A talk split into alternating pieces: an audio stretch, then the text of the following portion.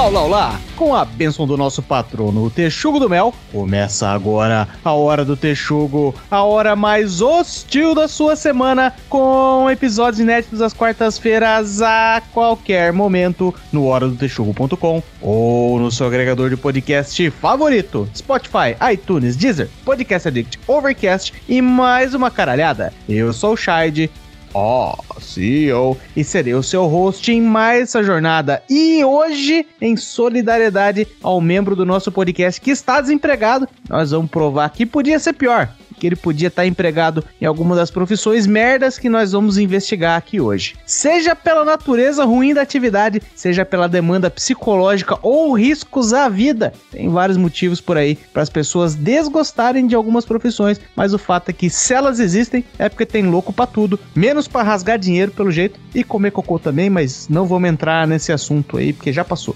E para investigar esse tema com a gente aqui hoje, juntos aqui comigo, prontos para arregaçar, nós temos ele, que está financiando sua carreira profissional na base do seguro-desemprego, Punk Williams. Olá, Tichugado, obrigado pela audiência. Tô aceitando ações já, só pegar meu Pix e doar lá para eu poder continuar no podcast. Hein? Valeu. Recebam ele, que não mistura trabalho com diversão para não acabar em uma prisão. Tio Fabs. Não existe trabalho ruim, existe pessoa que não tem um coach. Por isso eu digo e repito para vocês: a profissão boa é aquela que te engrandece como pessoa e que te faz ser um ser humano melhor. Esqueça o dinheiro. Ninguém trabalha por dinheiro, a gente só trabalha pelo nosso bem-estar. Se você acreditou nisso que eu falei, mande uma mensagem no nosso DM porque você está com problemas. Pode fazer um bom dinheiro com você. E por último, sempre ele, claro, que quase meteu um atestado para faltar hoje, General Maciel. Eu fiquei em dúvida entre algumas opções de que falar falar que podia ter um, um, episódio só sobre os piores empregos do Punk Williams, podia fazer um trocadilho com a frase do seu Madruga, mas eu queria falar que o pior emprego que tem é participante de podcast. Puta merda, que bagulho chato. Oh, não sei se é muito ruim ser um participante de podcast ou quando eles vão pro Twitter, porque aí, puta merda, aí é uma turma joia, turma joia. E para você que tá chegando agora, seja muito bem-vindo ao podcast mais sindicalizado da podosfera brasileira. Já aproveita e procura a Hora do Texugo no Instagram, Twitter e Facebook. Segue lá, interage com as publicações pra gente fazer aquela baguncinha bacana em ambientes cibernéticos. Aliás, segue a gente também no Spotify, dá aquelas 5 estrelinhas na avaliação, ajuda o Spotify a mostrar para mais brasileiros e brasileiras o quanto é insalubre ser ouvinte de podcast profissionais fudidos e mal pagos. Depois da vinheta, solta o play macaco.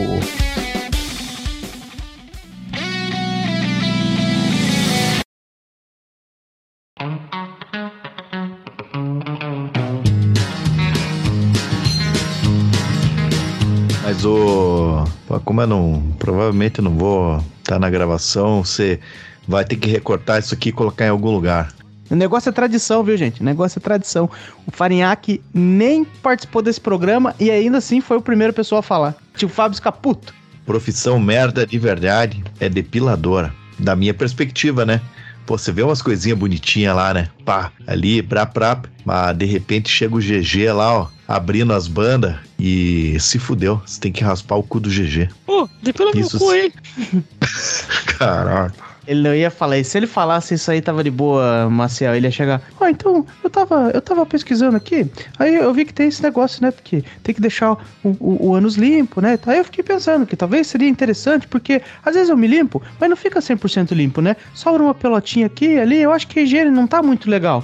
Aí pode dar uma doença a mais, né? Um negócio assim. E aí agora eu fiquei é, solteiro recentemente e eu quero estar tá com a saúde em dia, né? Eu quero estar tá com a higiene anal é, bem feita, né? Eu fiquei fiquei aí três anos com a menina, teve um vai e volta, meu pai morreu recentemente, eu tava com um problema, e aí, daí a mulher falou, pelo amor de Deus, pelo amor de Deus, vira esse cu logo, vamos acabar com isso. Vamos acabar com isso. Acelera aí que a visita tá chegando, né? Vai ver que ele que ele tava na esperança de sair com aquela lutadeira de, de Vale Tudo lá, que esses tempos ele postou um vídeo no, no Instagram lá reclamando lá dos homens que não depilam a bunda, que daí fica os pelotes de cocô no pendurado. Pô, porra. É que Ela eu acho é... que já foi Isso aí, mas são duas coisas muito, muito longe uma da outra, entre você não depilar a bunda e você ficar com bosta pendurada na bunda, né? Ela queria que depilasse, depilem a bunda, era a ordem dela. Com certeza ela deve ter pego um, um exemplo bom ali, né? Foi fazer uma averiguação lá no companheiro dela e opa, tem coisa a mais aqui. Eu tenho que pesquisar isso agora. A gente, eu ouvi uma história algum dia de um cara, e aí eu percebi que tinha uma certa ressonância no mundo masculino isso. Um cara que não limpava o cu com, com papel higiênico porque não vai ficar mexendo no cu, porque isso é coisa de viado. E aí eu fiquei. eu- eu- eu- cara, eu não, eu não sei, eu tenho que pesquisar isso, não sei se eu, se eu delirei. Eu vi, eu vi essa, alguma coisa parecida com isso já também. Também ouviu, né? Caralho. Sim. Tá vendo, Você acha que é razoável manter o cu pelo É. menos limpo? ó? Não tem gente por aí, ó. empresa, pior que é. Eu trabalhava numa empresa, meu, que é. Porra. Era foda, meu, porque os caras eles compravam o papel higiênico mais barato que tinha. E um dia o cara reclamou lá, né? Só que era. Ah, era esquema diferente, era cinco donos da empresa, e um dos donos reclamou lá, né? Falou, porra, esse papel aí não tá legal, não, meu. Porra, puta lixa do caralho. E a gente já, a gente que era peão, a gente já conversava sobre isso, né? Falava, ô, esse papel que essa galera compra aí não dá, né? E daí um dos caras olhou pro outro e falou: Ah, cu sensível, então. É, você, porra, eu, eu acho que é, né? Com muito? Acho que é a Pois parte é. mais sensível do meu corpo. É, eu tô ficando fresco com, com a higiene do meu cu também. Eu, eu compro uns papéis higiênicos aqui que eles não são ruins. Eles são, são bons, tal. Tem um preço razoável. Mas aí eu comprei o papel higiênico da raposinha. Aqui tem um papel higiênico de uma, de uma raposa. Primeiro, que papel higiênico, tipo, ele, não é, ele, ele tem perfume. Ele é cheiroso, assim, ó. Tem um cheiro agradável. E ele é macio, muito maciozinho. Acho que é o papel higiênico mais caro que eu já comprei na minha vida. Aí comprei ele uma vez, testei, falei, ah, legal. Quase um Dreyer, desce macio e reanima. A esposa dele entra de supetão no banheiro ali, ele tá ali sentadinho mastigando o papel ali, assim, acabou com cheio de papel. Depois de limpar o cu. Aí eu voltei pra, pra marca anterior assim, falei, ah, beleza, já, já, já brinquei aqui com, com a raposinha, né? Bicho, tamo de raposinha aí de volta, porque o outro papel higiênico durou mais, melhor custo-benefício, mas o, o meu cu agradece, né? Meu cu merece ser bem tratado, né? Pelo menos uma vez. Mas eu acho que o cheirinho no, no papel higiênico é mais pro cesto não ficar com cheiro de bosta absurdo, porque daí fica aquele cheirinho de merdas do campo, né? Que é aquela mistura de bosta velha com, com o aroma do negócio. Que eu comprei aqui em casa também, é, aí também é bem burguês, né? Mas tudo bem. Eu comprei o saquinho com cheiro também. O saquinho do lixo tem cheirinho também. Aí dá uma ajuda, fica aquela misturebinha ali legal, né? um pouco do cheirinho do papel, um pouco do cheirinho da bosta, um pouco do cheirinho do, do saquinho. Pois é, mas é que aqui não, não, não joga papel no lixo, né? Joga tudo na privada. A gente ainda tem ali pelo costume, né? Principalmente que eu uso uns lenços umedecidos. E não tem uns lenços umedecidos. Tem uns que dá pra jogar pela privada, vem escrito no, no negócio lá. Mas os que eu uso não, não dá. Aí eu tenho minha lixeirinha ali ainda no banheiro, mas é, você não fica com merda acumulada no banheiro igual faz no Brasil. Nós- temos que chamar um especialista aqui no podcast para explicar para nós por que, que o esgoto no Brasil não joga o papel e tem um monte de parada no esgoto do Brasil que não pode jogar. Por que, que a tubulação aqui não funciona? Lá na minha sogra ela comprou um triturador, mas gastou-lhe uma nota para fazer os canos mais grossos, para não sei o que das quantas. A primeira, a primeira pergunta que você tem que se fazer é, tipo, 50% da população brasileira nem entendeu o que você falou aí. Que eles não têm o esgoto. Então, Nossa, é verdade. Nossa, falei uma merda Não, não, burguesa do caralho agora, você né? não falou merda, você não falou merda, mas é, tá, a explicação tá por aí, entendeu? Agora pode ir embora já, Faneca. Pode, pode fazer o, o que você veio, o que você vai fazer lá na tua família. Vamos trabalhar, nego, velho. Você tá me tirando, doidão? Isso é falta de respeito, gente. Que isso?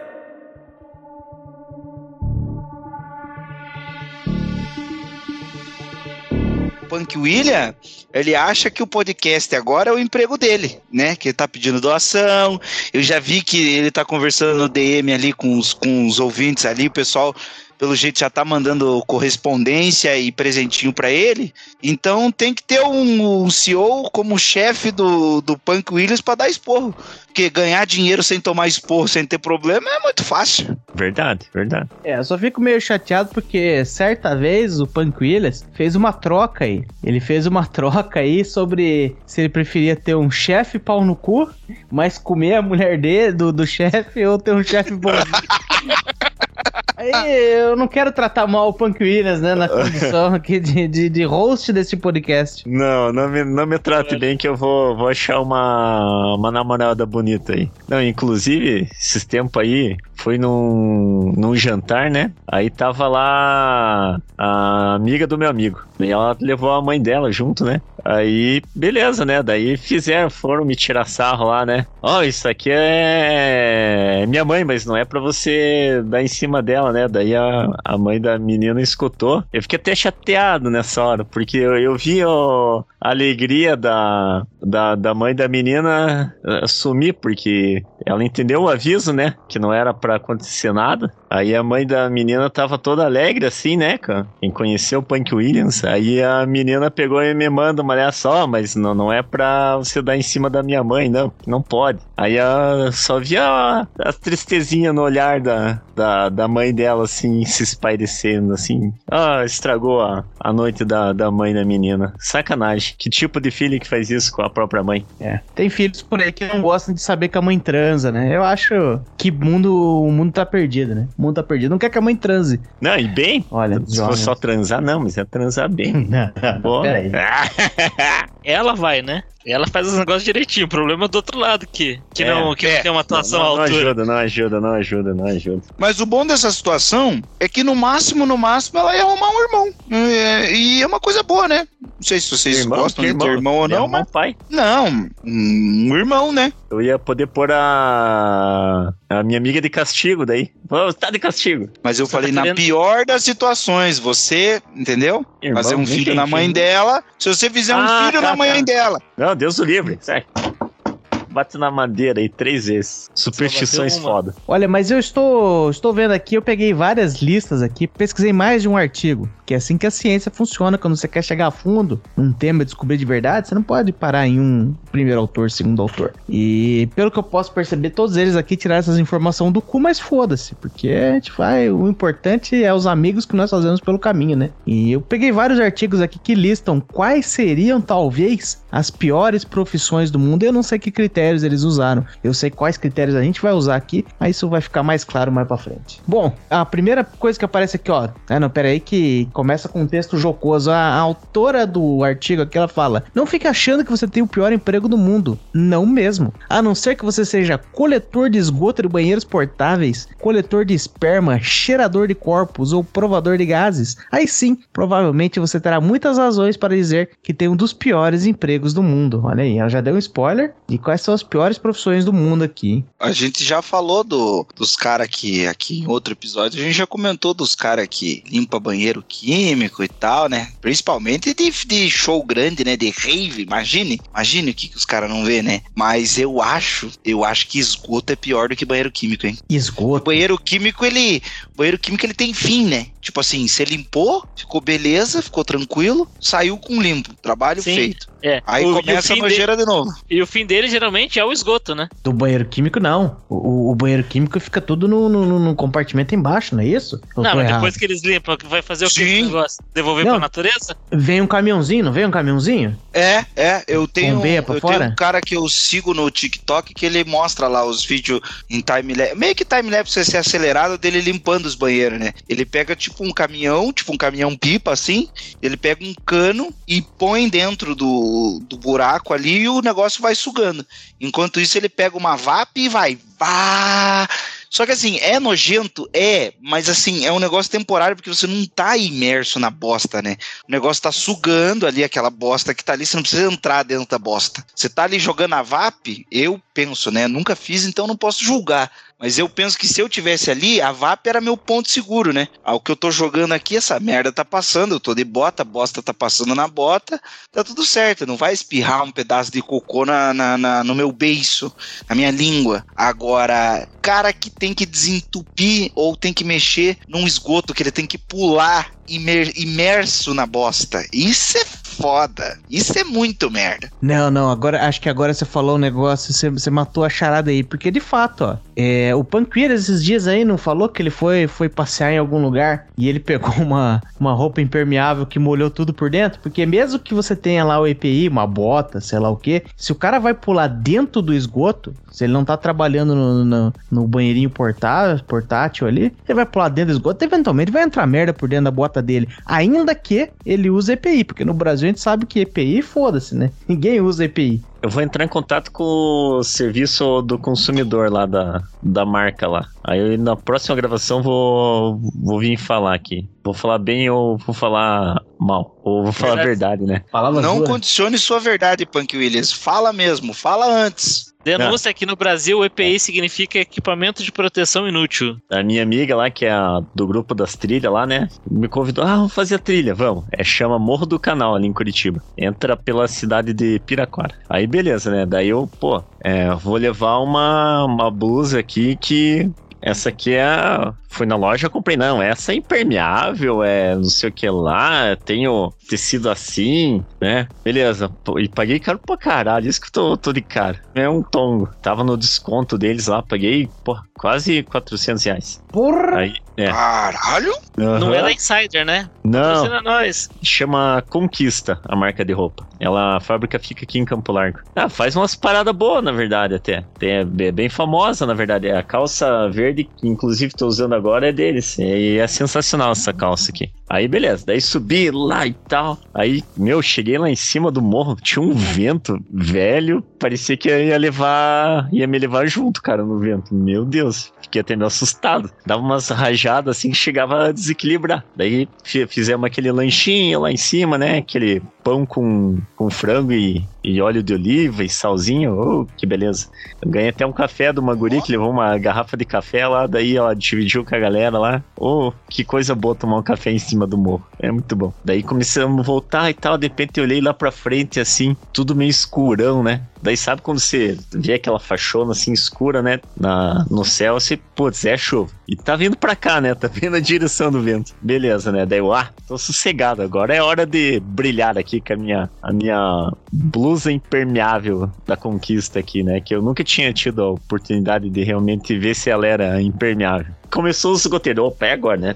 Peguei, coloquei a blusa, né? Ah, tô salvo aqui, vou tranquilo, né? Beleza, pá, pá, fui, tá. Começou uns pingos assim e tal. Meu, quando eu vi, eu tava ensopado já, tava tudo molhado pelos ombros, pá. Aí chegamos lá embaixo, lá na, na lanchonetinha que tá lá. Putz, aí fiquei passando um friozão, tudo ensopado. Aí eu fiquei muito contente com a minha roupa impermeável que molha por dentro. Ah, Tô de mas cara. ô Punk Williams, deixa eu te fazer uma pergunta aqui. Não é querer fazer o advogado do diabo, muito menos defender a empresa. Mas você fez o uso adequado da jaqueta e outra coisa. Não, você leu a etiqueta lá? Até quanto de chuva que ela aguenta? Às vezes você pagou. Bem, o preço é caro. Pagou 400 reais na jaqueta. Beleza. Mas ela aguenta até tantos milímetros de chuva. Você parou não, pra não- pensar nisso? Não, pensei, claro. Eu pensei em tudo. Assim, a chuva com certeza não bateu os 2 mil milímetros de. lá que eles prometem. lá, 2 mil milímetros? Não é, É. possível. É um furacão? É, não. Oceano, talvez você dê uma nadadinha no mar, é uns 2 mil milímetros. Não, 2 mil. É 20 centímetros. Não, não, pera. 2 Não, mil explica, milímetros. essa, é- explica, velho. É, Dois explica mil essa medida aí pra é nós verdade. de chuva aí.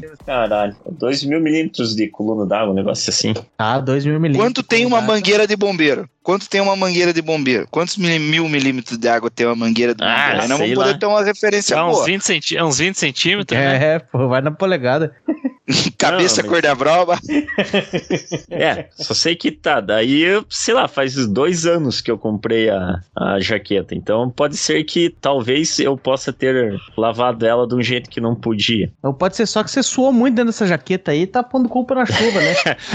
Porra. mas, mas, mas levemente retomando aqui o tema, aí talvez pode estar a chave do que a gente. Porque a pessoa aqui falou: ah, a pessoa que limpa banheiro portátil é uma das piores profissões que existe. A gente acabou de descrever é, que, se for feito o uso adequado da EPI, pô, o cara tá de luva, de botinha, umas roupas impermeáveis ali, não vai dar um respingo assim que o cara fala, nossa, acabou com o meu dia, respingou merda em mim. O cara tá com a EPI, ele usa direito, não vai dar ruim para ele. Você falou de todos os EPI e faltou o mais importante, na minha opinião, que é uma máscara para dar uma segurada no cheiro. Pode ser isso, tem esse também. Aí você falou lá que EPI, equipamento de. Como é que é? Proteção inútil. É, quando você tá falando de uma coisa tipo altura, ou se vai cair uma coisa no teu pé, de fato é inútil, porque a galera não vai usar, mas quando se trata de não sentir cheiro de bosta e não ficar com os dedos sujos, aí a galera fala, não, aí eles levam a sério e vão usar o EPI, né? Mas quando você, se você vai pular dentro da fossa, não tem EPI que ajude, a não ser que você vá de escafandro lá, de, de, de mergulho, mas, porra, não, faz sentido, né? É, Ô, os caras Ô. que eu vi o vídeo na internet que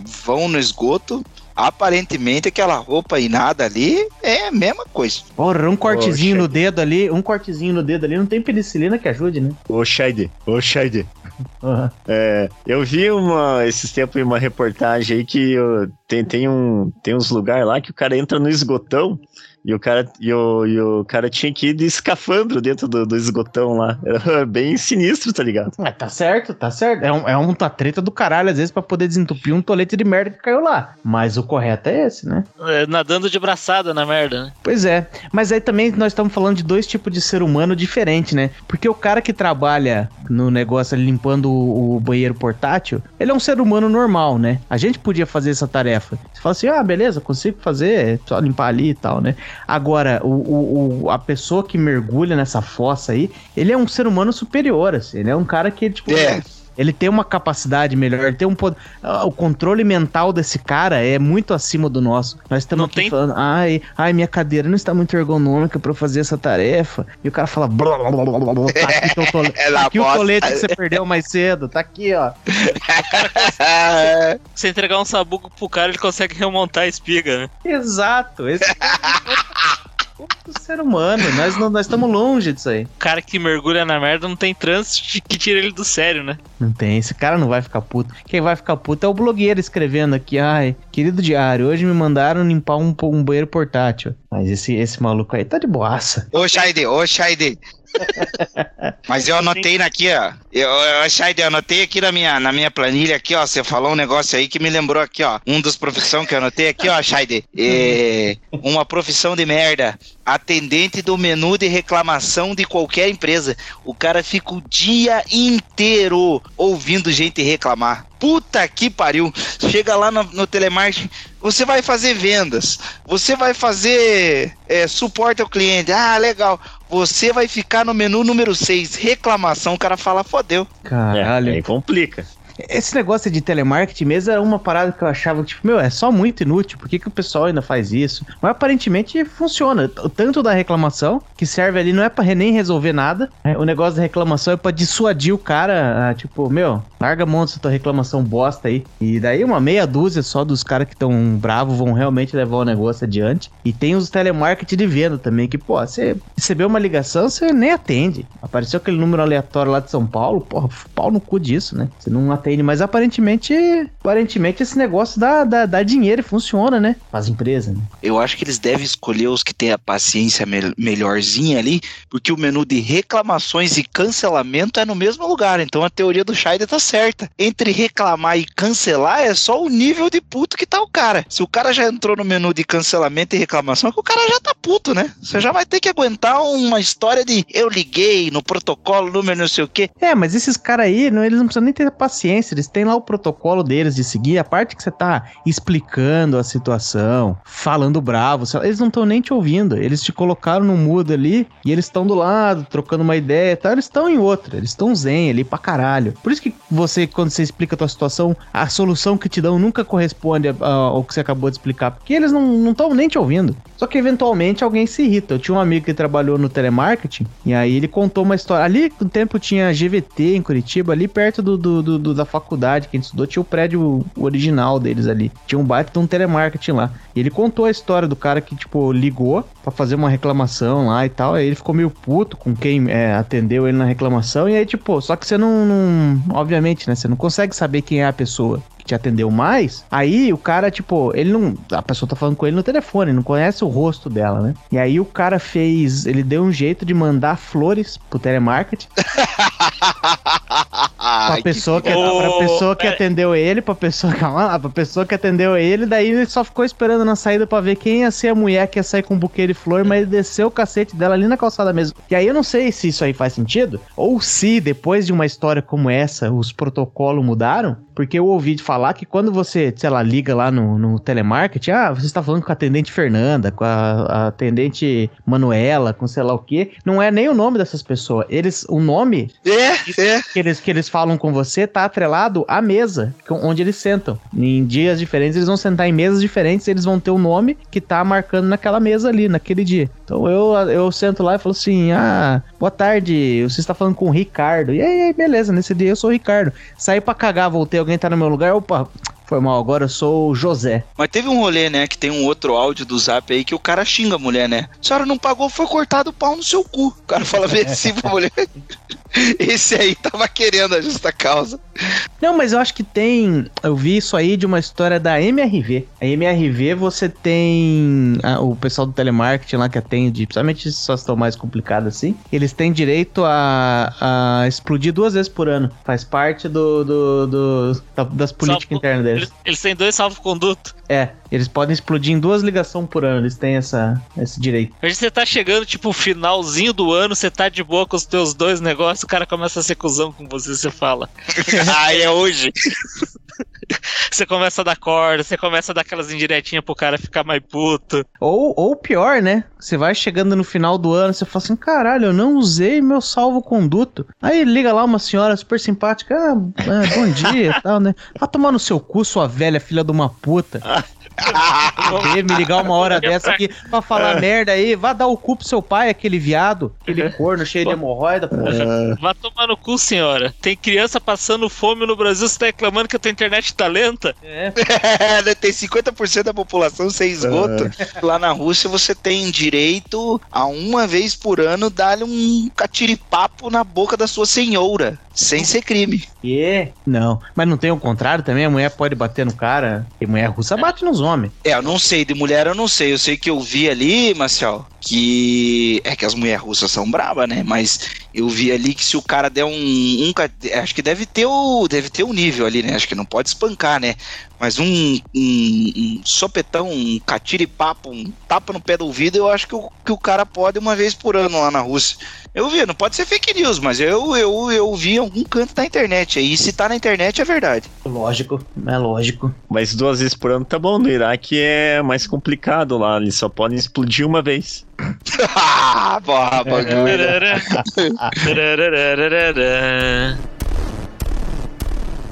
Minha senhora, em primeiro lugar, não existe um mau trabalho. O mal é ter que trabalhar.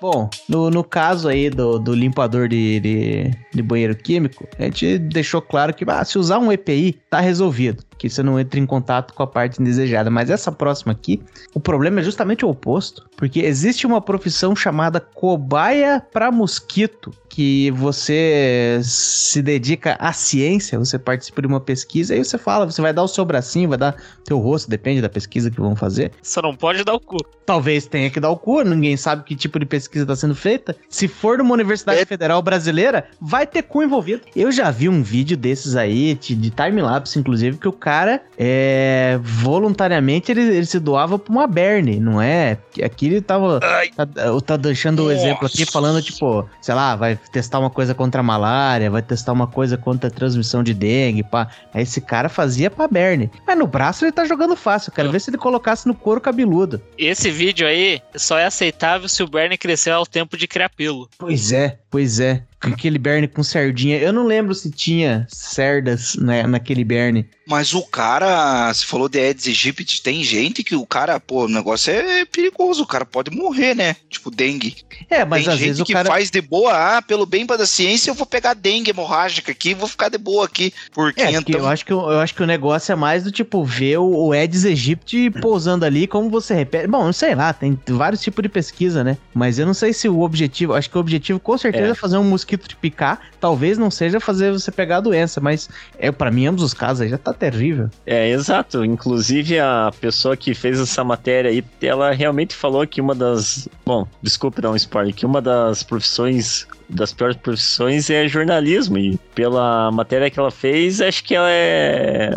Ela é difícil que ela não gosta de fazer, porque ela só escreveu esse negócio aí de ficar sendo cobaia pra mosquito, mas ela não explicou mais nada como que é, como que faz, pra quê e tal. Vamos pesquisar aqui, ó. Cobaia de mosquito. Vamos ver se alguma coisa. Já veja se tem vaga aberta aí que deixa eu mandar o currículo. Caralho, Punk Williams. Agora o senhor vai cair na, da cadeira. E ganha bem. Ah, não. Se Eu vou, bem que isso vou, aqui é vou. uma coisa de 2013, mas tá aqui, ó. Ah, Não interessa.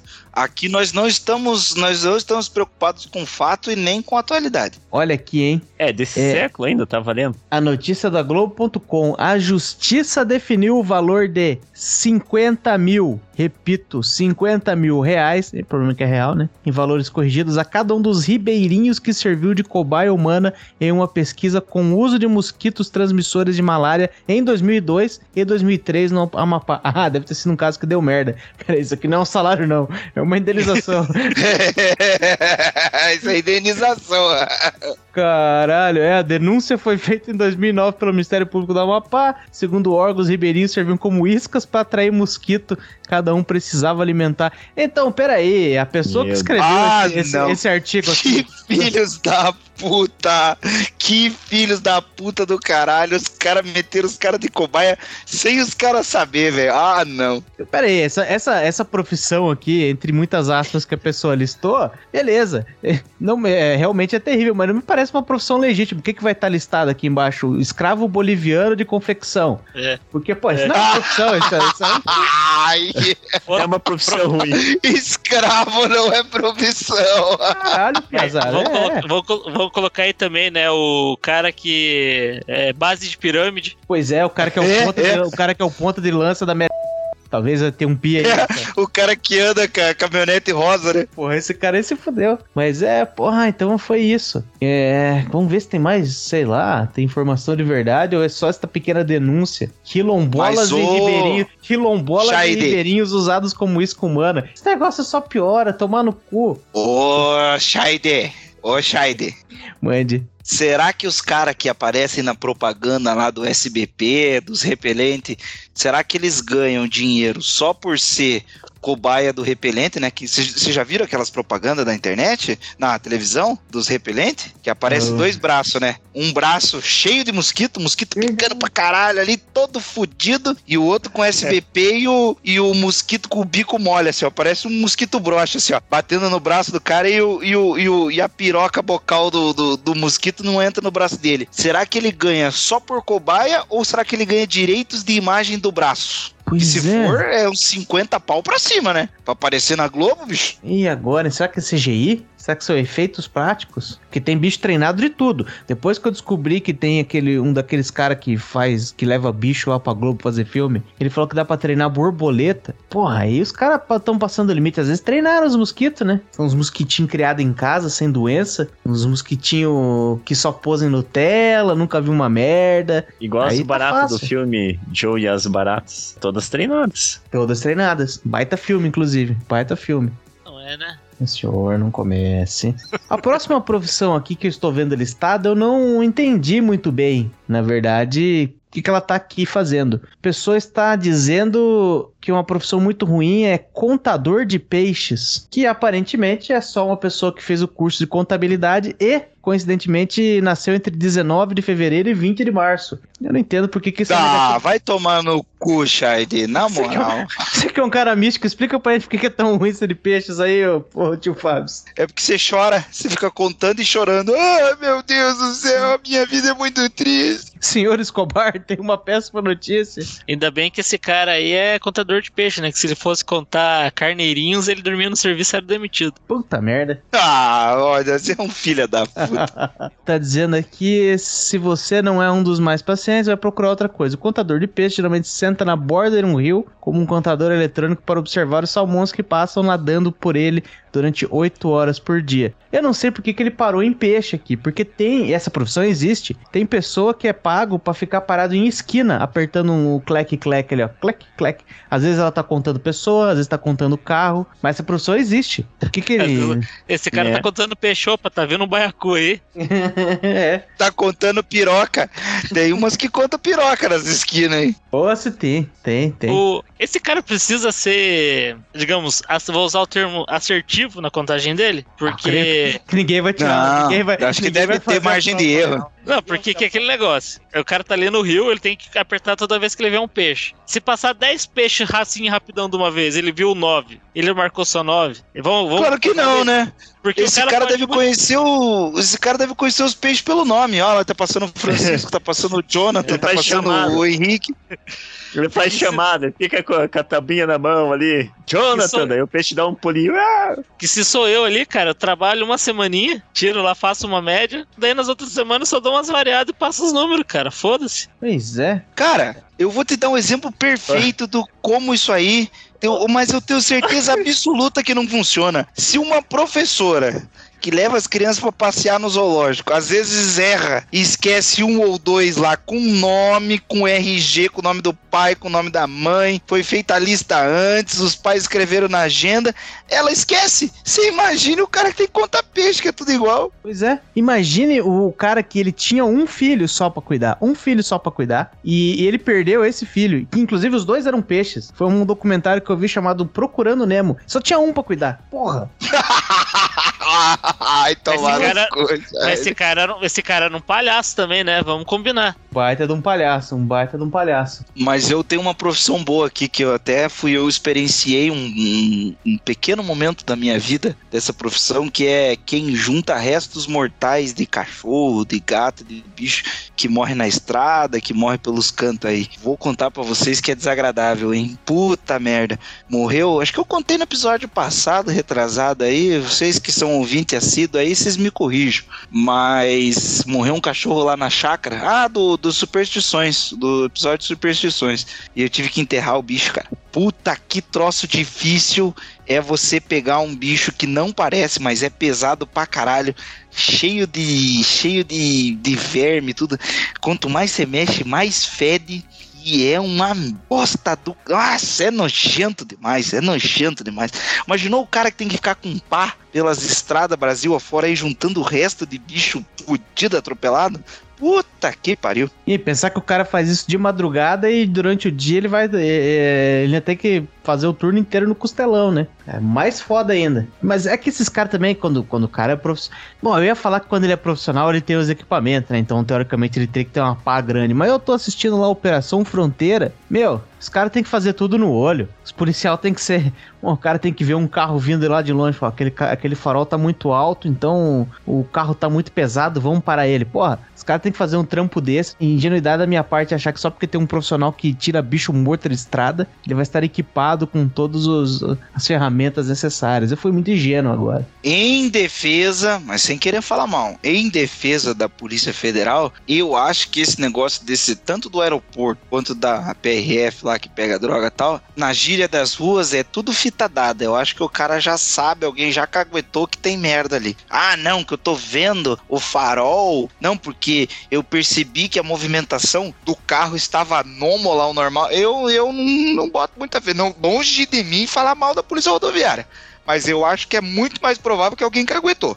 Será? Mas é, eu, eu às vezes aquele negócio lá me dá um pouco de tristeza, assim, porque você vê, eu falo assim, beleza, o cara pegou, porra, pegou, acertou a lua, assim. Parou um ônibus e um maluquinho ali que tava meio que coçando o nariz demais no, no- no- na poltrona 33, cavucou, foi ali mesmo. Só que, porra, ele- eles mostram lá no negócio, porra, prendemos aqui, ó, três pacotes de, de, de maconha, mais um de cocaína, porra, demos uma cacetada no tráfico. Eu falei assim, meu, esse cara, ele sabe, ele não tá convencido de que ele. Hoje o tráfico dormiu mais pobre. Ele sabe que enquanto parou aquele ônibus ali, esse é o ônibus que tem um otário lá dentro que vai cair. Enquanto isso, ó, enquanto ele tá parado lá e todos os policiais estão mobilizados nesse aí, tem mais 10 é, ônibus passando ali falando, falou otários. Tem um bilhão de cocaína nessa porra da esse aqui. Desculpa aí, empresa. Dei um pino no seu nome. Não, mas o, o- eu sei que tem policial que ouve o nosso podcast. Tem um grande abraço do Noia aos policiais, mas é quer dizer que eu acho que o policial sabe que ele tá enxugando o gelo, mas é que ele tem que fazer, entendeu? Ele tem que fazer, é o, é o trampo dele, né, cara? É aquele negócio, né? Tipo, ele tem que enxugar o gelo, porque se ele não enxugar o gelo, o gelo vai derreter e fazer um molhaceiro também, né? Também, também. E eu quero deixar bem claro que a minha posição que eu tô dizendo aqui é de total respeito ao policial. O que eu estou dizendo é que não deram pra vocês o equipamento e mínimo. Pô, será que não dava pra colocar ali um raio-xzinho ali, ó? Você, todo caminhão que passou aqui, ó, passa na pista do lado aqui, nós metemos um raio-x, sabemos agora se essa soja aí tem coisa no meio. Não preciso parar você se eu achar que você tá errado e meter um garfão desse tamanho assim, ó, que eles ficam fazendo toda vez que para um caminhão de soja. Porra, isso aí não tá, não tá joia. Não, mas é isso que eu falo. Tipo assim, do ônibus, que ele observa o cara tal, eu até acredito. Do aeroporto a mesma coisa. Ah, o cara tá com uma movimentação estranha e tal. Mas assim, caminhão, carro. Tem uns episódios que o cara vai lá, o cara enfia o troço lá embaixo do paralama, o troço escondido num lugar que, cara, se não, alguém não caguetou, não tem, me desculpa, mas não tem como o cara descobrir. Não, cão farejador tá até beleza, tudo bem. Mas tem uma que os caras fazem no, entre aspas, no faro, no intuito do policial. Eu não acredito muito, não. Pra mim, alguém já pegou e ligou pra lá e falou: ó, Você tá me quinhentão que nós combinamos lá, Celta branco, placa. Você tá me dizendo que alguém caguetou o cara lá com as 500 cartelas de cigarro no carro? É, tem coisa que você vê na hora Não, que não, passa o, é, carro, agora- o carro passa com aquele alto assim, ó, de cigarro no, no- no porta-mala. Mas, mas ô tio Fábio, eu acho que vou dar mais, uma, mais um ponto aqui pra Polícia Rodoviária Federal, hein? Teve um lá que eu, que, eu, que eu vi que eles pegaram uma mulher, só que coitada, eu, eu acreditei na mulher ali. Ela tava passando com o carro dela, aí os caras pararam ali, daí puxaram, ela já tinha tido BO antigamente, mas tava tudo tranquilo, tava tudo certo. E aí o policial foi dar aquela manjada assim de, de, de leve no carro dela, foi nos lugares que geralmente tem coisa. Ele olhou pela fresta do, do vidro, assim, quando você olha o vidro de cima pra baixo, né? Onde o vidro entra e sai ali. Ele olhou por ali, que eles sabem que às vezes os caras abrem a lataria, metem um negócio ali, né? Abre a- o revestimento de dentro e mete ali na lataria um tabletão de alguma coisa. Ele olhou ali e falou: Ih, ali tem coisa, hein? Daí ele foi lá, abriu aquele negócio e achou lá um tabletaço de maconha, assim, ó. Só que tava meio velha, a embalagem tava meio zoada e tal. E aí, e a mulher falou: Não, pelo amor de Deus, não tô, não tô carregando esse negócio aí, não, tem que ser um engano. Aí eles abriram o resto do carro inteiro, tiraram todos os revestimentos, mexeram em todos os lugares que geralmente tem tablete, não tinha mais nada. Não tinha mais nada. Porque eles fazem isso direto. Faz parte do, do, do, do negócio lá. Ah, achou uma, já vamos, vamos procurar, vai ter mais. Não tinha mais nada. Aí essa mulher falou: então, eu já caí por droga com esse carro e vocês levaram pro pátio, devem ter tirado tudo e esqueceram esse lá. Agora eu vou ser presa porque vocês esqueceram de tirar uma porra de um tablete. Então, Rei- E o pior, não tem como alguém ter denunciado. Não tem como alguém ter denunciado isso. Reincidente. Pois é, pois é, ainda vai ser num réu primário, essa mulher já não pega mais. Se fudeu. Pois é, né? E eu fico pensando, e, é, é, ali nunca aparece, né? No programa nunca aparece quando eles destroem o carro e não pega nada. E se o cara, quando o cara picota o carro inteiro do maluco e não tem nada, quem paga a conta somos nós? Ah, meu amigo, aí você vai, você vai entrar na justiça pra tentar reaver o teu veículo e de fato aí quem paga imposto vai pagar essa merda aí. É ou aquele negócio, né? Você vai processar o Estado, que vai julgar o processo. É, é. E aí o Estado vai dizer pra você se o Estado errou e se o Estado deve lhe pagar. E isso aí. Abraço aos nossos amigos da justiça. Boa sorte. Eu não falo mal, não. Eu não falo mal, não, hein? Eu não falo mal, não. Um abraço pra minha prima que trabalha no Ministério Público. Não me processa, por favor. Olha aí, o cara tem influências, tá usando, tá dando carteirada aqui ainda, tipo, Fábio, na nossa frente. É, é. É, Mas- pois é. Eu vi É, isso aí. programa, é programadora, não tem influência nenhuma nesse tipo de coisa. Sabe que, aquele momento que você tá usando alguma coisa, tá tentando pegar a tua carteira de trabalho digital e você fala assim: quem que é esses filhos da puta que trabalham no governo, que essas porra desse sistema do governo tá sempre fora do ar? É, Marcel. que- queria dizer que quem tá fazendo desacato à autoridade ao funcionário público aqui é o tio Fabs. Não, tá eu tô falando uma situação hipotética. Não, eu tô falando uma situação hipotética. Quando você entra e você xinga, eu não tô dando nome a ninguém. O, senhor que deu o nome aí, o senhor que se acerta aí com, com quem o senhor deu o nome aos bois aí. É, tá dando desacato. É três meses ou será quantos anos de prisão? Se, se, se você já for numa repartição pública, você já, você já teve acesso a essa lei. Na verdade, é qualquer repartição pública. Quando você pisa numa repartição pública, você pode saber que o serviço vai ser uma merda se isso aí tiver na parede. Porque os caras vão falar, olham pra você e falam, vai, vai, vai reinar aqui? Vai criar confusão? Você que sabe. Você que sabe, amigão. Pode saber que vai demorar. E que quando vier o atendimento já não vai selar essas coisas. Já, já fique preparado. Essa placa quer dizer a mesma coisa. Aqui o atendimento é uma merda, mas você não pode reclamar de porra nenhuma. Exatamente. A gente estudou no Cefet, só funcionário público lá, né, porra? Não tinha isso na sala de aula, não tinha isso no departamento acadêmico de, de engenharia elétrica, não tinha, mas tinha na biblioteca e na secretaria. E na biblioteca, por, sei lá, por algum motivo, tinha cheio um monte de gente com cara de cu lá, triste com a vida. E justifica, né, o pessoal que fez biblioteconomia. E na secretaria, que é onde você vai para resolver chabu. Então, esses dois, o único lugar na faculdade inteira que tinha essa plaquinha. Eu me pergunto por quê, né? Um abraço pra minha outra prima que fez os negócios de biblioteca. Vocês sabem que eu fiz biblioteconomia, né? Eu fiz quatro anos e não formei. Gestão É? da informação, né? Caraca. É, Aham, aham. é a É mesma coisa? É o mesmo curso da minha prima. Que as duas É. são irmãos, por sinal, as duas que eu mencionei aqui. As duas É. são irmãs. Pera aí que agora vocês me deram um choque. Eu não sabia que gestão da informação e biblioteconomia era a mesma coisa, porque na biblioteca do Cefet tinha lá, os caras, né, talvez num ah, um esforço pra demonstrar que eu não sou só o cara que passa o livro que você tá emprestando, eles tinham uns cartazes mostrando como a, a- a profissão de biblioteconomia era, tipo, empolgante, mais empolgante do que aquilo ali que você tava vendo. Aí tinha, tipo, uma foto, assim, né, um pôster gigante de uma turma de mergulhadores, daí tem, tipo, três mergulhadores olhando um peixinho, daí tava dizendo assim, ah, esse aqui é o cientista, isso aqui sei lá o quê, e esse aqui, daí tinha uma pessoa, tipo, anotando embaixo do- d'água, né, sei lá como funciona isso, esse era o cara da biblioteconomia. Não explicava muito, não dava o contexto, mas aquele cara ali, ó, um cara que mergulha, rapaz, esse é um cara que faz... Mas agora você tá me dizendo, a gente trabalhou com várias pessoas de gestão da informação, elas tinham vidas empolgantes. Deixa, deixa eu ver se eu entendi. O cara, pra trabalhar contando peixe, tem que fazer bibliotecologia? Caralho, não, é conseguimos, contabilidade ou a estatística. conseguimos juntar o tema aqui. Obrigado, Marcel. Porra! De nada, isso. tamo- O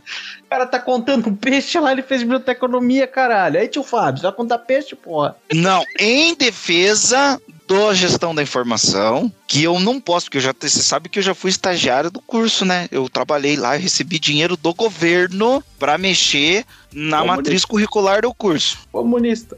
Eu fui estagiário lá. Em defesa do curso da gestão da informação, eu queria só dizer que o curso de gestão da informação foi uma evolução da biblioteconomia, porque a a biblioteconomia estava muito defasada. Ainda existiam matérias e conceitos da biblioteconomia no curso de gestão da informação, mas o gestão da informação vai muito além. Um grande abraço a qualquer ouvinte aí, da fanbase do tio Fábio da faculdade aí, que, tá, que fez gestão da informação. Eu sinto lhe dizer que essa porra não dá dinheiro, ou você passa num concurso público ou vai fazer outra faculdade. Eu fiz outra faculdade, então siga meu conselho. Ou não. Aí, conselho de um drogado. Olá, sou eu de novo, a mulher que faz a abertura do Pausa, Cigarro e Justa Causa. O meu papel nesse podcast, na verdade, é ser a mensageira do aleatório e do absurdo. Pois é, se prepare. Acontece que durante essa gravação, o tio Fábio acabou fazendo uso excessivo de álcool, que é a única droga que ele pode admitir o uso sem ser enquadrado por apologia. Daqui pra frente, vocês vão precisar aturar um papo de bêbado no meio de gente normal, tipo aquele tio que fica breaco em festa de criança. Pois é, se a gente teve que aturar, agora vocês vão ter que se ferrar também. Muito obrigado pela atenção.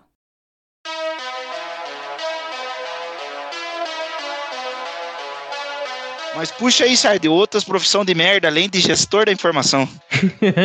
Escultor de merda. Deve ter essa profissão. Profissão Escultor de de merda. merda. Deve, deve, deve ter escultor de merda. Alguém faz isso, certeza. Ah, tem vários aqui. no grupo do Telegram lá. Tem, vixe.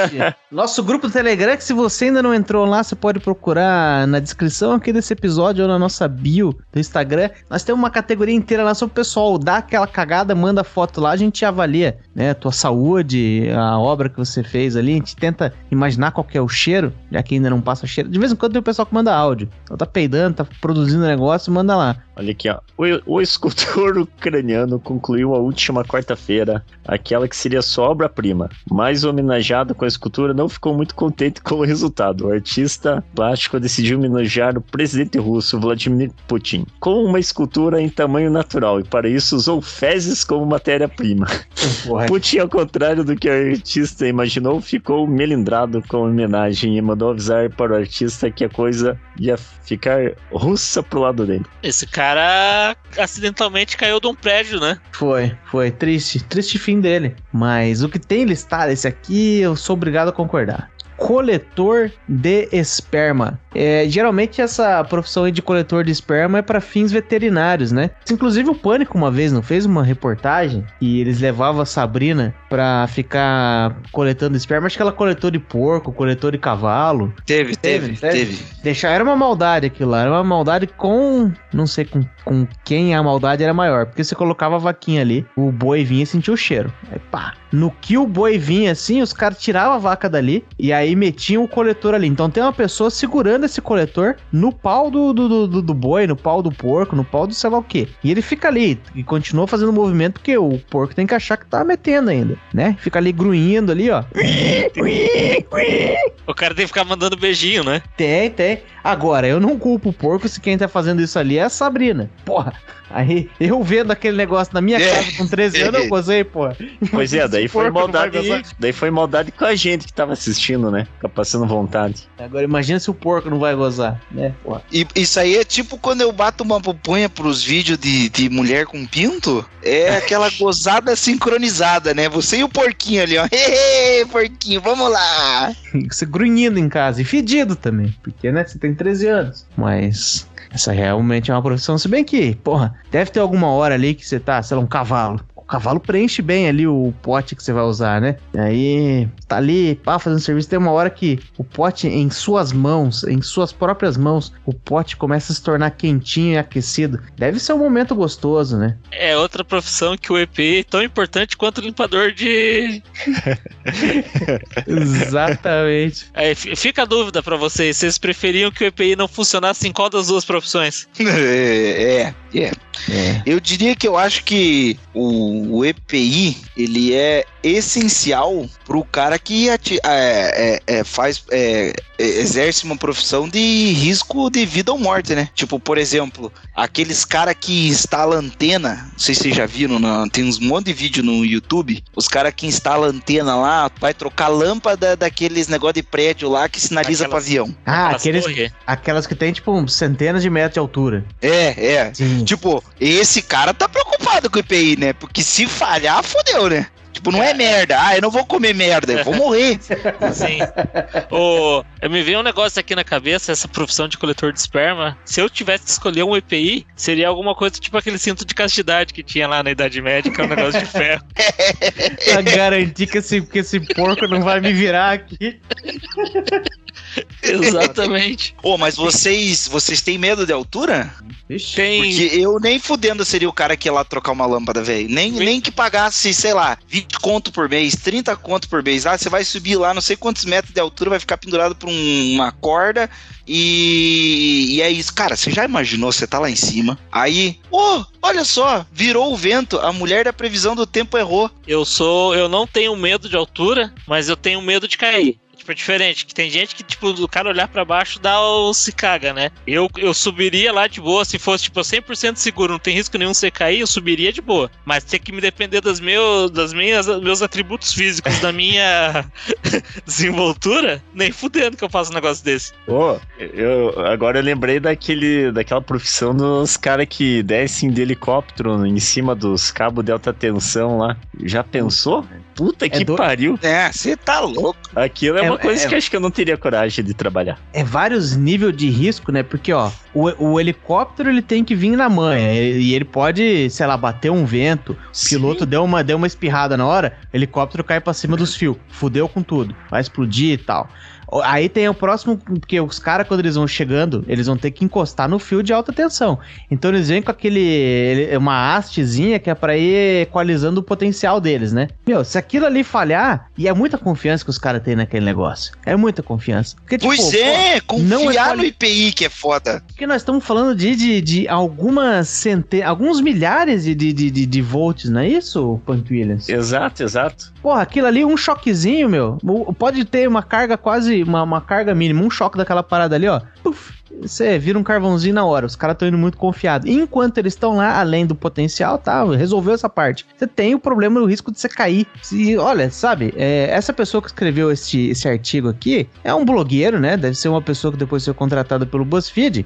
E ela não sabe desse tipo de profissão do, do- da vida real, mas ainda bem que o Punk Williams aqui, um engenheiro, engenheiro, um diplomata, né? Ele, ele é Diplomata. capaz de falar pra gente. Porque realmente isso aí é uma puta de uma profissão. Pesquise. É sinistro isso aí. Esses caras de confiar no IPI, é que assim, o cara da bosta, a gente sabe que o equipamento é inútil. Mas aí fica a pergunta pro Maciel: o cara dos volts lá. O quanto de 0 a 10 esse cara tem que confiar e falar assim, não, eu acredito na ciência, eu acredito que o engenheiro que ficou anos projetando essa porra dessa corda aqui, essa merda não vai estourar. Tipo assim, vou dar um outro exemplo. Os caras que testa bang jump. Porque assim, antes de alguém ir lá pular na porra do bang jump, pagar pra pular naquela porra, um filho da puta tem que falar: será que vai dar certo pular daqui? Vamos Será que, a ver. medida, será que a medida do elástico tá boa? Como é que tá a tensão do, do elástico? Quanto que ele tá esticando? Eu acho que não- não sei se é uma, uma boa ideia, mas acho que e jogar o bang jump com o saco do mesmo peso de uma pessoa amarrado era uma boa antes. É, mas daí o saco tem que espernear. Ixi. né? Mas alguém tem que ser o primeiro, Punk Williams. Vamos, vamos, vamos, nos imaginar aqui, nós e os ouvintes. Você tá lá, você é da equipe do Bang Jump, você jogou o saco uma vez. Nada. Jogou o saco duas, ah, errou. Aí tá o engenheiro lá anotando na planilha, lá, fazendo todas as contas dele. Aí ele chega no final e fala: Ó, nós jogamos o saco pela décima vez, tá tudo certo. Alguém vai ter que ser o primeiro ser humano a testar. Antes da gente botar os outros, antes da gente vender pros outros, alguém tem que testar essa porra. E aí? É aquele, aquele clássico, né? Você tá num churrasco lá com uma galera que você não conhece direito e tem uma piscina. Sempre tem que ter o primeiro corajoso pra entrar na piscina pra galera ir junto. É, A diferença é que você morre em vez de você se divertir na piscina. é. Bom, mas é. No começo desse ano aí, um cara aqui em Curitiba, aí na, na região, se arrebentou, né? Do, de, bang, de bang jump. Ele caiu no banhado lá. Sorte que era tipo um banhado com água. Ele quebrou umas costelas e um braço lá. Ele claramente não tinha um saco, né, de mesmo peso dele pra poder testar primeiro. Não. É. Mas é que vocês estão jogando no fácil aí, né? Porque tem umas coisas que você realmente só pode testar com gente, né? Tá, a NASA, o Elon Musk aí, ó, estão mandando robô e sonda e coisa pra Marte à torta e à direita. Então a gente já sabe que daqui até lá o nosso equipamento chega. Mas o que ninguém sabe é, tipo, e se nós meter um ser humano dentro desse, ou dois ser humanos, ou um grupo de ser humano, pô, como é que vai ser essa parada quando, quando for daqui lá? Essa vai ser uma profissão, e ainda não existe, mas essa aí vai ser uma profissão do caralho. O cara que vai ser mandado, ele vai, vai sair daqui dizendo que vai colonizar Marte, mas a gente nem sabe se ele vai chegar lá. Estamos vendendo um negócio falso pra O ele. cara sabe, que pra que é? onde. pa- Tem um grau no meio do caminho pra ele pedir informação? Não tem, não tem. Não, o pior é que eles vão meter. Os lazarentos vão meter, sabe o que na, pra ir primeiro? Ah, vão meter de tudo, né, porra? Depois de anos dentro de uma nave sem nada pra fazer? Eles vão meter um macaco ou um cachorro. Não vão, isso aí não fazem É. mais. Eles vão Hum. pegar um macaco e enfiar lá. É, Eles querem o selinho, Punk Williams, de não testamos em animais, só em seres humanos. É, mas isso aí pro Elon Musk já passou, né? Porque ele tá testando o Neuralink dele lá em macaco. Mas na parte É. do, de mandar pra outro planeta, não dá, porque você coloca um macaco lá dentro, ele vai quebrar tudo teus equipamentos. Vai ficar maluco, ele vai ficar maluco lá. Ele fala, que banana o caralho. Tá me Ah, dando mas aquele outro foi lá, não, não foi? Mas Não foi daqui ali, né? passado? Mas foi daqui ali. Na verdade, o macaco corre-se um, um sério risco dele querer editar um podcast no meio da viagem, né? não, pera aí, deixa, eu não vou mexer nesse propulsor aqui que eu preciso editar um podcast. Não, puta, esse macaco tá chegando lá, ó. Tá chegando lá todo confiado em Marte. Deu tudo certo. Passou anos ali da viagem, ele tá pousando em Marte. Pousa, para o equipamentinho dele lá, pá. Desce a escadinha. Desce a escadinha. Aquele momento de tensão. o macaco vai ter a op- oportunidade de ser a o primeiro ser vivo a pisar no solo de Marte. Quando ele tá lá pronto pra ser o primeiro, pula na frente dele. Shaide, Shaide, pisei primeiro aqui em Marte, Shaide. Deu ruim pro macaco. Mas nessa de astronauta aí, é, me lembra muito um negócio que até separei aqui da pauta, que é eu não queria ter uma profissão que pudesse viver em vida algum pesadelo que eu já tive. Porque essa aí que o, Não, pera, pera, Marcel pera, você tá comentou. específico. Vai, vai, vai. Você vai ter que, vai ter que descrever melhor. Não, vou descrever. Essa aí que o Marcel comentou de, ah, porra, o cara tem medo de cair. Porra, esse é um pesadelo que eu tenho o tempo todo, velho. Que eu tô em algum negócio e daí eu começo a cair, cair infinitamente e não para de cair, buf, acorda assustado depois da queda, né? Negócio de, de, de submarino, por exemplo. Porra, várias vezes já, já sonhei que tava ali, tal, com os snorkel, tal, respirando, acabou o gás e comecei a sufocar e tal, não sei o que. Cara, um pesadelo fudido que eu tenho é que eu tô numa nave espacial, tô ali fazendo meu concertinho ali na estação ISS ali, mexendo ali no bagulhinho ali, pá, estoura meu caninho, velho, e eu começo a rolar no infinito do universo assim, ó, sem Ai, só contando oxigênio assim, ó. Ó, faltam uma hora pra você morrer sem oxigênio. E eu tô assim, ó, com a roupinha de astronauta andando naquele escuro, assim, ó. Tem o que fazer. Nossa, velho, quantos pesadelos eu já tive disso aí, velho. Mas eu nunca, cara, mas eu não mais nem fuder. Mas nem que fosse daqui pra orbitar a Terra e voltar só num foguetinho e falar: vamos lá. A tua família, até a tua 14 geração da tua vida, você vai ter dinheiro suficiente. Vai lá. Eu lembro do pesadelo falo: não vou, não vou, Não não vou. Agora pensa também, é porque. É, esse negócio de, de, de virar astronauta pra mim já não ia dar, porque eu peguei um trauma que eu não sabia que eu podia ter na, naquele filme do Interstellar lá. Os caras tão lá, pô, já estão há um tempo naquele negócio, né? Não sabe se vai dar certo, se não vai dar. O cara de uma hora chega lá, tá o colega dele sentado assim, meio pensativo. Ele fala assim: qual, que, qual foi? Qual foi, colega astronauta? Aí o cara fala assim: Meu, tô pensando aqui, ó. Tava encostadinho na parede, ó. Dois dedinhos aqui, ó. Dois dedinhos de metal. Tá aqui pra lá, ó. Tá separando nós, tá de boa aqui com o resto do universo. Tem alguma merda aqui, ó. Pá. Aqui, ó. Dois, dois dedinhos de metal. Você tá sentado na sua casa aí agora, tio Fábio. A parede é um pouco mais, mais, mais larga, talvez, do que a nave dos caras lá, ó. É você e essa parede que tá aí, ó. Pra um negócio que vai te matar, assim, ó. Imediatamente. Você pode explodir se você for sem equipamento. Não, e o pior, né, que na melhor das circunstâncias que você tiver um equipamento, que você tiver tempo suficiente nesse equipamento pra ficar respirando,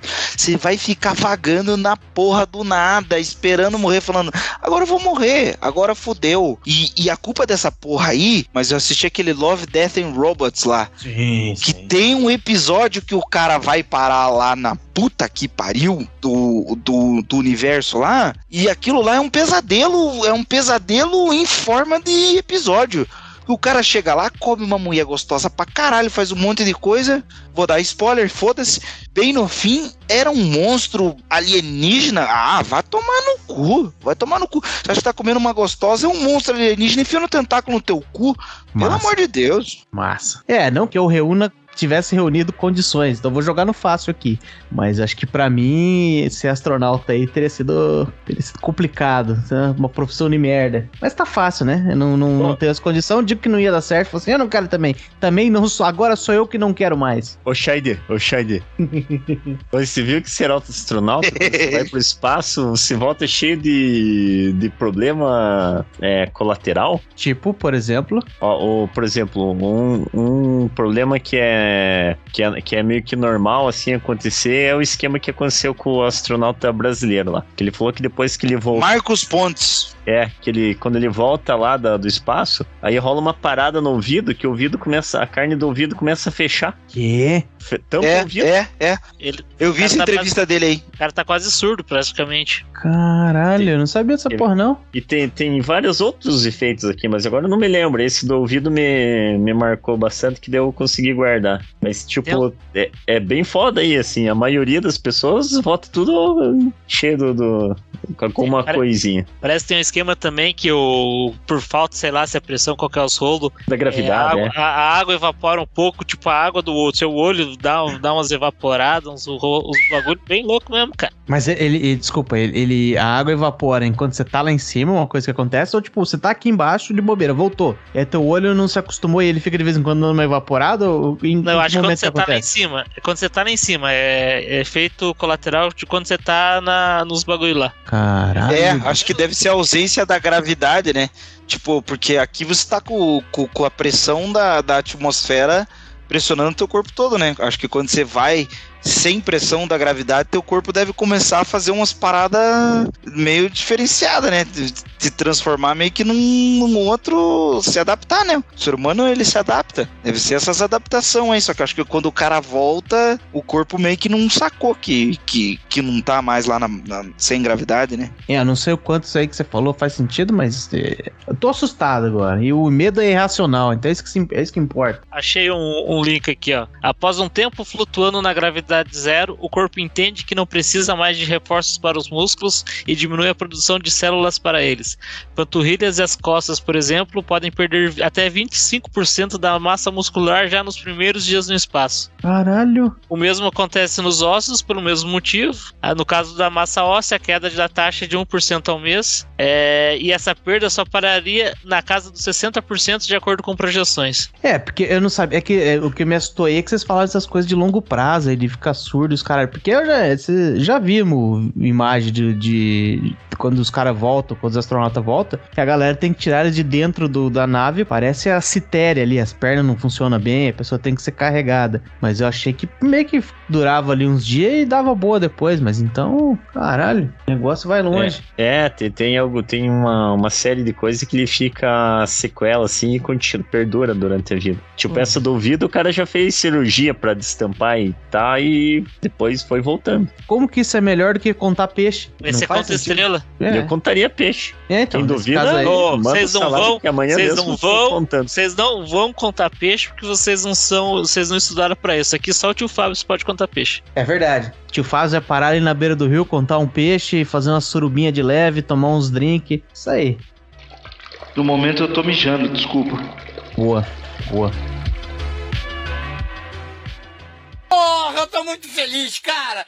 Porra, é por isso que eu gosto desse trabalho, cara. Porra, esse trabalho, cara, eu até beijo, cara. Porra.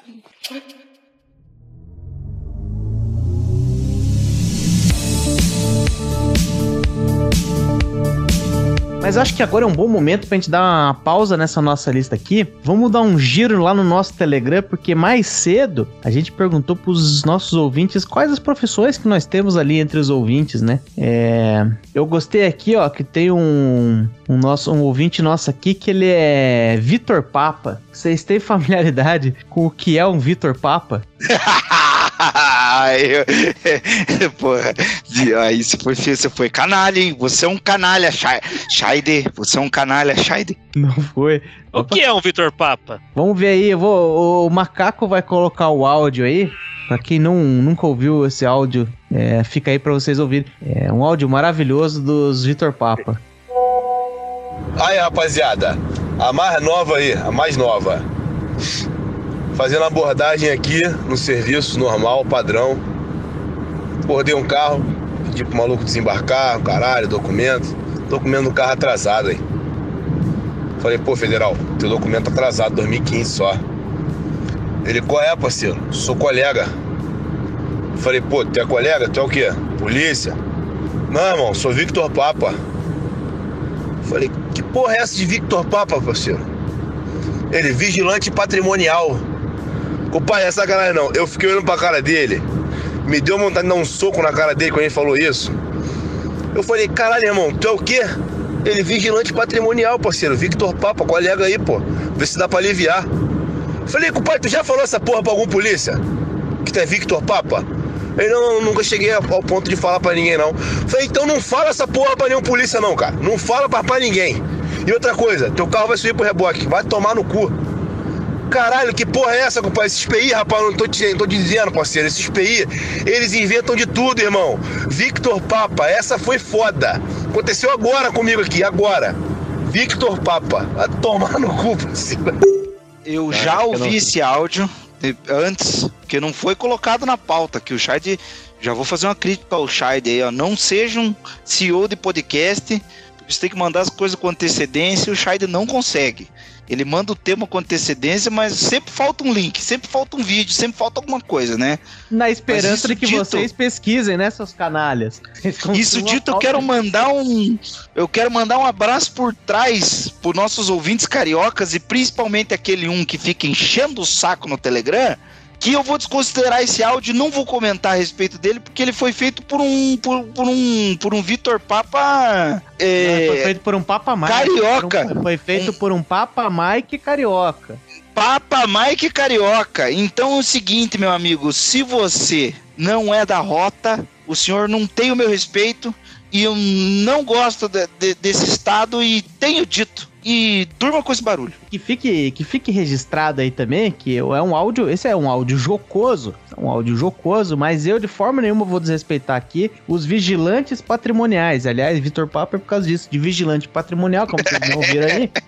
Porque, pô, eu sigo a página do Dolinho, eu sou um assíduo seguidor da página do Dolinho lá, creio que o Maciel também, e eles têm lá uma certa birra com vigilante patrimonial, porque tem alguns que acham quase que eles são força policial de verdade. Os caras ficam usando jargão, e os caralho, anda fardado. Porra, é essa é a parte cômica, mas a hora que o cara, você tá na sua casa de boa, assim, ó, jogando teu videogame, tá tudo, o ar está parado na madrugada, você ouve aquele apitinho ao longe, ó.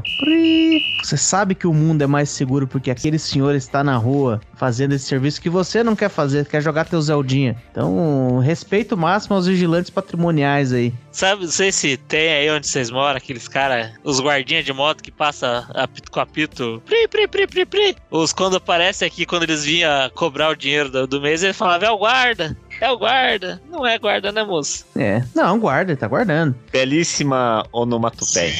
O meu pai uma vez arranjou briga com esses aí. Ele, não sei porque que meu pai faz isso de vez em quando, viu, gente? Eu não posso explicar as ações de meu pai, muito menos justificá-las. Mas ele, na, farmácia lá, um cara veio oferecer esse serviço pra ele. Falou: Ó, tô cobrando aí 50 por semana aí dos moradores.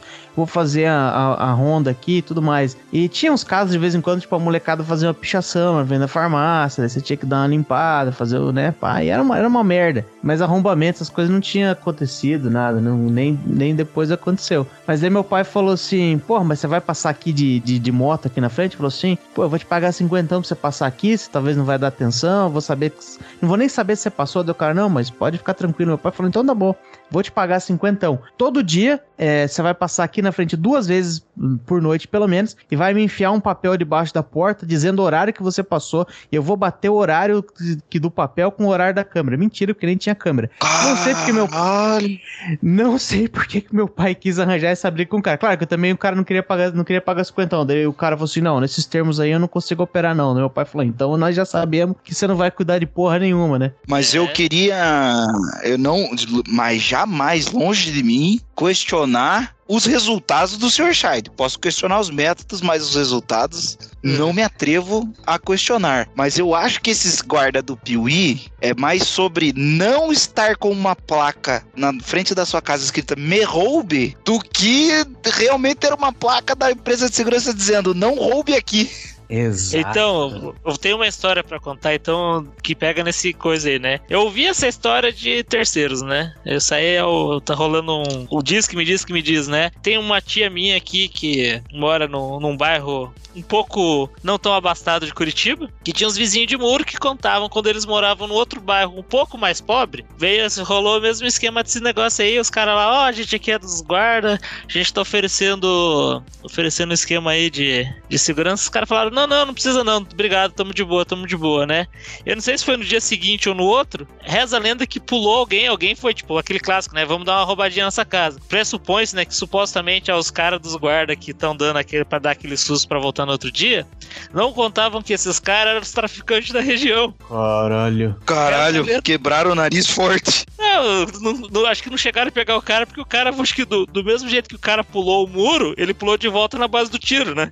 É, os traficantes também já estavam espertos na figura, né? Manjou de longe, né? Uhum. Você é. Como que é? é os caras os cara, os cara são, são mal, mas nós é ruim, né? Uma história um pouco semelhante aí, meu. Que lá meu pai ele conheceu. Eu vou usar o nome fictício, apesar deste policial já, já ter falecido. O seu Nilson. O seu Nilson, é, meu pai, é, antes dele ter a farmácia dele, ele cuidava de uma rede de farmácia que já faliu em Curitiba também, então foda-se essa história toda. Eles estavam lá expandindo, pá, e abrindo loja aqui, abrindo até o fatídico dia que eles foram abrir uma loja no sítio cercado, né? Que é bem conhecido aí desse jovem general Maciel. Grande abraço aos ouvintes do Sítio Cercado.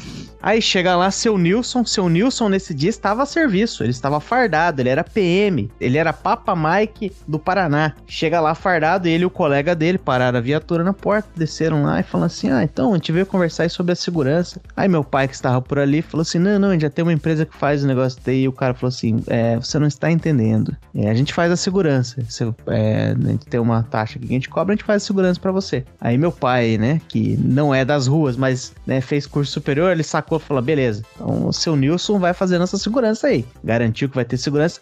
Só que ele ofereceu o serviço completo. Falou assim: ó, a gente deixa um cara pra você aqui, que vai ser um policial de folga, ele vai fazer as noites aí, a partir de tal horário, papapá, acertava ali. A partir desse momento, o seu Nilson virou o chefe eh, eh, não oficial da segurança dessa rede de farmácias. Aí ele conseguia colocar vários, né, policiais de folga em, em outros lugares da farmácia. No, ali, mais pro final Um da vida. grande abraço aos policiais de folga, né? Vamos respeitar aí os policiais de folga. E o esses total drogado manda um abraço. Total respeito mesmo, porque daí, né, a gente contratou o serviço de seu Nilson na farmácia do meu pai também. Ele ficava por ali e tal, ficava com o carrinho dele parado ali, de vez em quando ele mandava uns colegas lá quando ele não podia aparecer. Seu Nilson, infelizmente, foi alvejado fazendo esse tipo de serviço. Ele já estava aposentado da, da, da Polícia Militar. Ele foi alvejado fazendo esse mesmo serviço num posto de gasolina. O vagabundo fugiu num dia, voltou no dia seguinte e terminou o serviço. E- mas é, que enfim, merda. isso é uma profissão de merda. Mas, ô Chad, posso fazer uma breve ilação aqui com relação ao tema? Com relação ao tema, é, é para não cometer uma injustiça com os nossos amigos Victor Papa. Certo? Porque é uma profissão de merda. Porque você pensa o seguinte, tá? Você tem uma rede ali, uma empresa grande, né? Que tem policiais em folga, fazendo monitoramento de farmácia, do comércio, para manter a ordem 100%. Esses policiais têm uma arma. O coitado do Piuí, que é o cara que passa com apitinho, ele tem uma moto, um apito e um cacetete. O que que ele vai fazer com o bandido que tá com 38? Ele perde pro bandido que tá com 38 enferrujado, cara. O- ele vai fazer o quê? Ele vai ligar pra polícia? Ele não é polícia, ele é, ele, é, ele, é, ele é Victor Papa, ele não é polícia, ele não tem uma arma, ele não pode se garantir.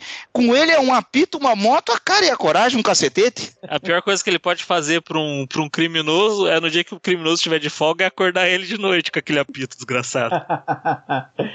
eu tava aqui pensando, eu, eu- eu tinha essa lembrança de infância meio vaga, mas é verdade. Meu avô, ele foi Vitor Papa. Meu avô, na verdade, ele fez de tudo, né? Antes ou depois de ser cangaceiro? Depois, ou durante, né? Nunca vou saber, mas Ah. depois com certeza. Jornada dupla. Ele perdeu um olho numa briga de bar, abriram uma vez uma barriga dele num Z, assim, ele, né? Porra, meu avô aprontava de tudo e ele fazia qualquer tipo de serviço. E, e teve uma época quando ele morava lá em, lá, lá em casa, que acho que ele morava, ele trabalhava de Vitor Papa, ele tinha, trabalhava de noite, ele tinha até um capzinho, ele ficava usando uns capzinhos, assim, de, de, de, de policial, né? Mas aqueles policial anos 60, assim, aquele capzão, né? Quadradinho. Aquele colete à prova de balas fake.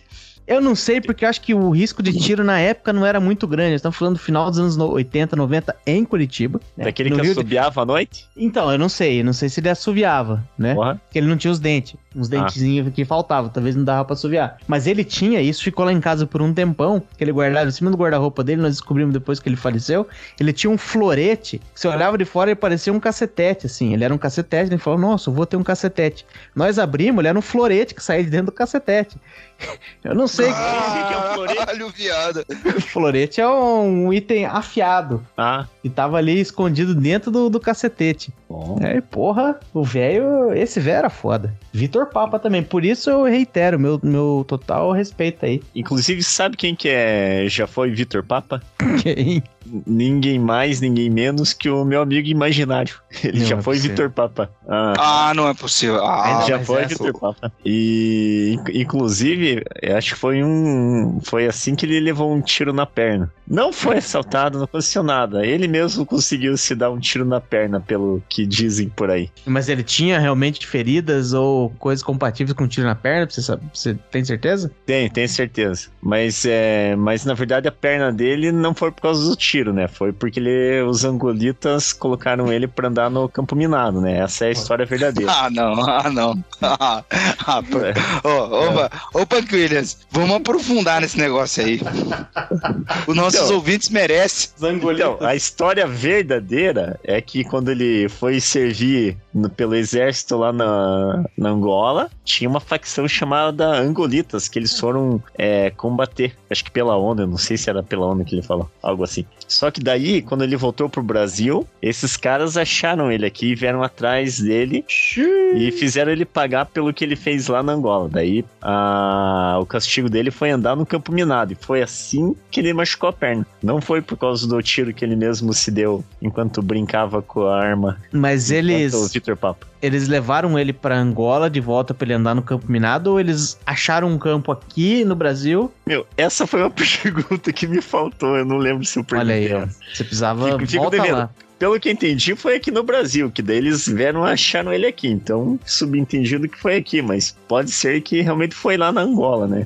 É. Boa pergunta, boa pergunta pra se fazer. A vantagem é que se ele tem essa dor na perna aí, ele ainda, quando ele for velho, ele vai poder usar aquela desculpa. Não, é porque quando vai chover, eu sinto uma dor nessa minha É. perna aqui, ó. Já tá, tá inventado. É, tá, tá é. Mas agora ele não pode mais ser Vitor Papa. Boatos, boatos, né? É a, é a história que me chegou aqui. ah, tem alguma coisa da lei ali que daí impede ele de trabalhar como segurança. A lei é dura, parceiro. Assim como tem uma lei que proíbe policial militar de trabalhar na folga como segurança, né? Mas. Não, tá errado, tá errado. Mas fazendo justiça, Punk Williams, eu vou dar o benefício da dúvida pro seu amigo imaginário, que eu tava aqui na minha planilha. Tem uma planilha aqui, né? Uma planilha do amigo imaginário, eu tô com ela aberta aqui. Eu tô fazendo minhas anotações nela aqui sobre a, é, tentando traçar, né, uma linha cronológica do nosso querido amigo imaginário e eu estou percebendo diversas semelhanças com Mike Baguncinha. Você tá escondendo o jogo, Punk O próprio. O próprio. En- Então, rapaz, eu vou falar a verdade que o meu amigo imaginário é. Não, não é o Mike Baguncinho, não é. Mas se fosse primo dele, assim, ou bem chegado, eu não ia me, me admirar. É muito, é muito, é bem desse, é bem naquele estilo. Eu falei, caraca, qual é o meu, meu amigo imaginário fazendo escola? Pois é. Mas teu amigo não serviu a Legião Estrangeira, né? Eu acho que serviu, talvez foi por isso que ele foi lá pra Angola. Eu acho que é o mesmo amigo que eu tenho, viu? Não, mas o seu Não, não amigo é, era não de é. Campo Largo? Então, eu não sei, mas ele, ele trabalhava no banco. Ele trabalhava no banco inglês. Não, não, não, não. O meu amigo, ele é, é mais, É mais amigo da do região Williams, é amigo do. Williams, rapaz. Deve ser desempregado, porra. Falando de um cara que tá. Ah, é? É, mas o Shade conhece meu amigo imaginário. Você sabe do que eu tô falando? Eu não trabalhei com ele, mas eu conheço todas as histórias. Mas tirando pessoas com trabalhos imaginários, tem trabalhos muito reais aqui, ó. Tem um, um ouvinte que ainda é estagiário, deve ser mais jovem. É, tem aqui, ó. Esse aqui também gostei, ó. Tem um outro ouvinte nosso aqui que é pedreiro. Ele parece meio jovem. Diz aqui que ele é pedreiro. Ele me parece que nem tem idade suficiente pra trabalhar. Mas tá aqui. Que mais? Tem um outro ouvinte aqui que é. Hoje ele é técnico em aparelhos celulares, mas ele é formado em design gráfico. Ele já fez uns desenhos pra gente aí. É, mais uma outra. Ah, essa aqui eu gostei. Mas é, ap- apesar da chacota, né? Apesar da chacota. Um cara dizendo aqui que ele é um agiota cristão. Bela piada. É, se, é, é. se for verdade, é, faltou contexto. Sua piada parou, né? Mas, enfim. Eu posso cometer um crime rápido aqui, Shade? Bom, bom, vamos ver se os Vitor Papa. Não, não, pode ser um, um leve delito. Um leve delito. Tem um ouvinte nosso aqui que ele é almoxarife ministerial. Caralho. Ele comentou aqui que ele recebe material apreendido em operações de combate ao crime organizado. Fico com a custódia e sou responsável pela destinação devida. Você não pode errar um endereço aí mandar pro CEP.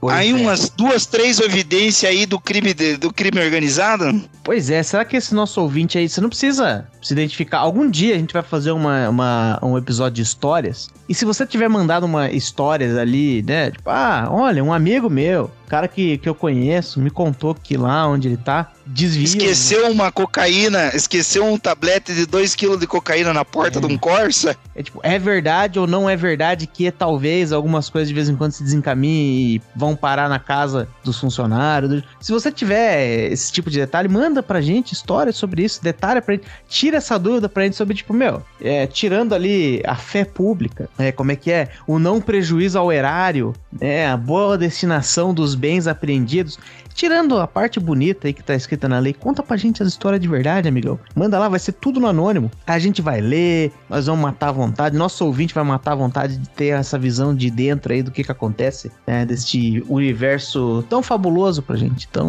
maravilhoso. É, manda aí, manda aí, no sigilo, no sigilo. Foto da rola também, no sigilo, no sigilo. É, Eu já mencionei ele ali no, no grupo do Telegram. E eu- não é propaganda, né? Eu, eu, eu vou fazer um AD rápido aqui, chat. Você me desculpe, mas eu tenho que fazer. Por gentileza. Se você ouvinte e não tá no grupo do Telegram, você tá perdendo bons momentos e boas histórias da vida. Se você quer participar, se você gosta desse podcast, entre para os grupos do Telegram. Aí você pode mandar suas histórias, você pode participar com a gente antes, durante e depois do episódio, e você fica sempre ligado no Texugo Verso. Você nunca vai perder uma piada, porque as, muitas das piadas que vão acontecer daqui para frente, elas só rolam no grupo do Telegram. Se você não participar, você vai perder. Então tá feito o AD aí do grupo do, os grupos do Telegram da hora do Texugo. E pra você ver como a gente é otário, né? Porque a gente não tá ganhando absolutamente nada com isso. A gente não tá nem cobrando aquele plano básico lá, dois real por mês pra você estar no grupo. A gente tá só querendo juntar um bando de doente, homens e mulheres. Tem homens e mulheres nesse grupo, inclusive um ouvinte nosso aqui que diz que é, é terapeuta ocupacional. É, um abraço a todas as pessoas de TO que nos ouvem, mas o- o- a gente só tá juntando essa turma lá para eles se divertir. Eles passam o dia inteiro falando merda, faz piada um com o outro, manda meme. Tango Oscar. Tango Oscar. Tango Oscar, exatamente. Tango Oscar. O alfabeto fonético, perfeito. Terapeuta ocupacional. A gente, só, a gente só tá fazendo isso pra poder ver um monte de gente se divertir o dia inteiro. Não tá ganhando um centavo com isso. Caralho, eu demorei pra, pra processar o Tango Oscar. Mas é. A gente, a gente lá no grupo do Telegram só pede uma coisa, tá? Pra- pra- já vou avisar os ouvintes que estão entrando agora no grupo. Pra gente não ter aquela indisposição que nós tivemos antes, é, Shaide. Ah, sim. Pode entrar, pode participar, pode falar o que quiser, mas os grupos têm categorias. Não é um grupo, tem o grupo principal, tá? De falar não sei o quê. Mas tem grupo pra mandar merda. É, é, como é que é? Foto de cocô.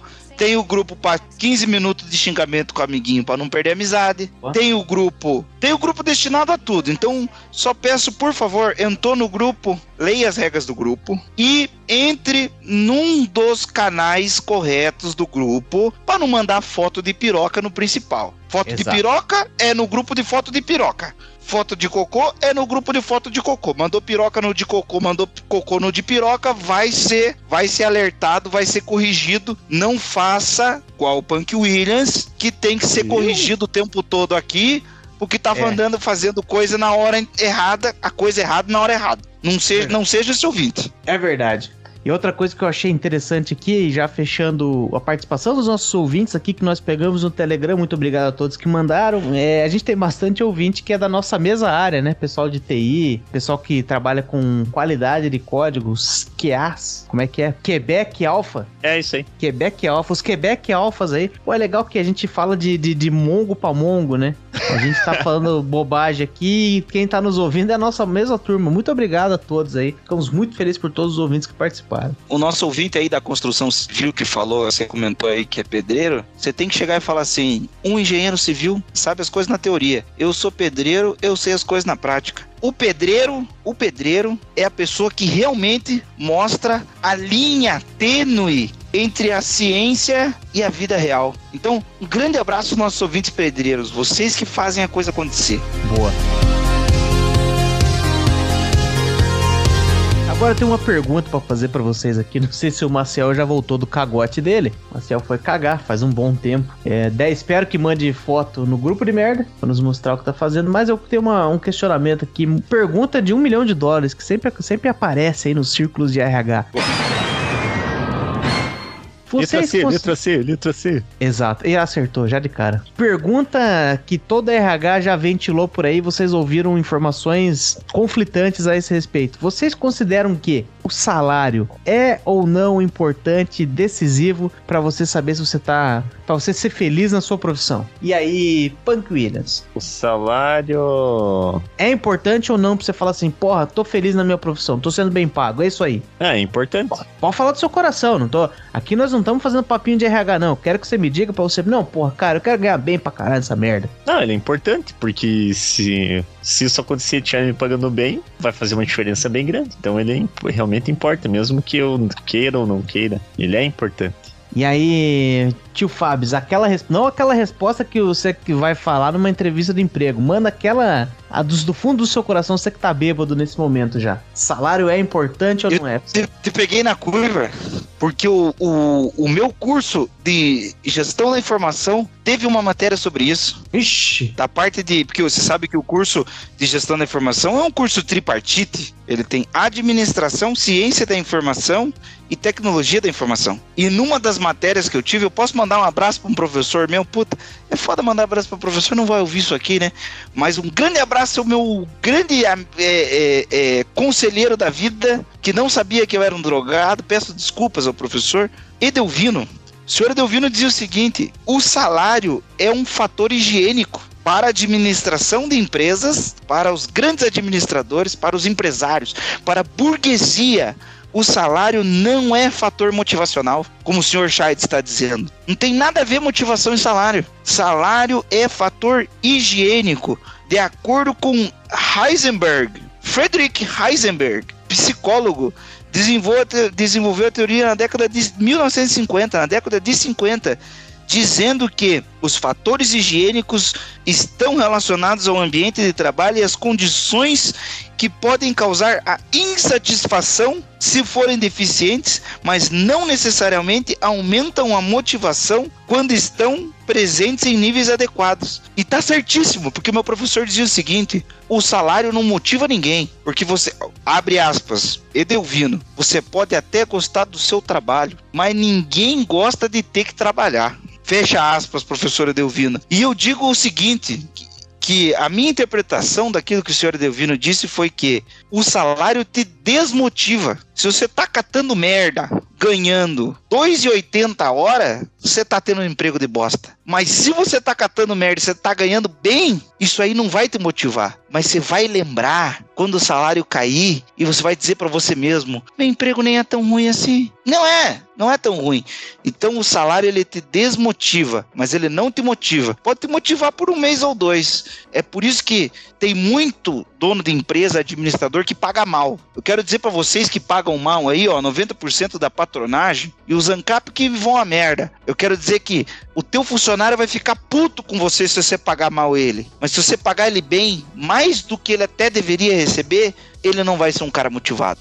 Então, os coaches, como eu disse na minha abertura lá, os coaches, meus amigos, podem parar com esse papo aí de que você tem que procurar uma motivação no seu trabalho, que o seu trabalho tem que não sei o quê. Isso aí é papo para quem ganha bem. Quem ganha bem, tá recebendo bem, tá comendo, tá comendo queijo caro, tá tomando cerveja cara, tá tomando IPA e tá comendo queijo é, holandês. Aí sim, aí o cara tem que procurar uma motivação, falar, vou continuar trabalhando porque faz bem pra mim, porque faz bem pra minha cabeça. Então, eu não sei porque eu já bebi um monte, mas a conclusão de tudo isso que eu quero dizer é que o trabalho nunca é bom. Ninguém gosta de ter que trabalhar. Você pode até gostar do teu trabalho, mas ninguém gosta de trabalhar.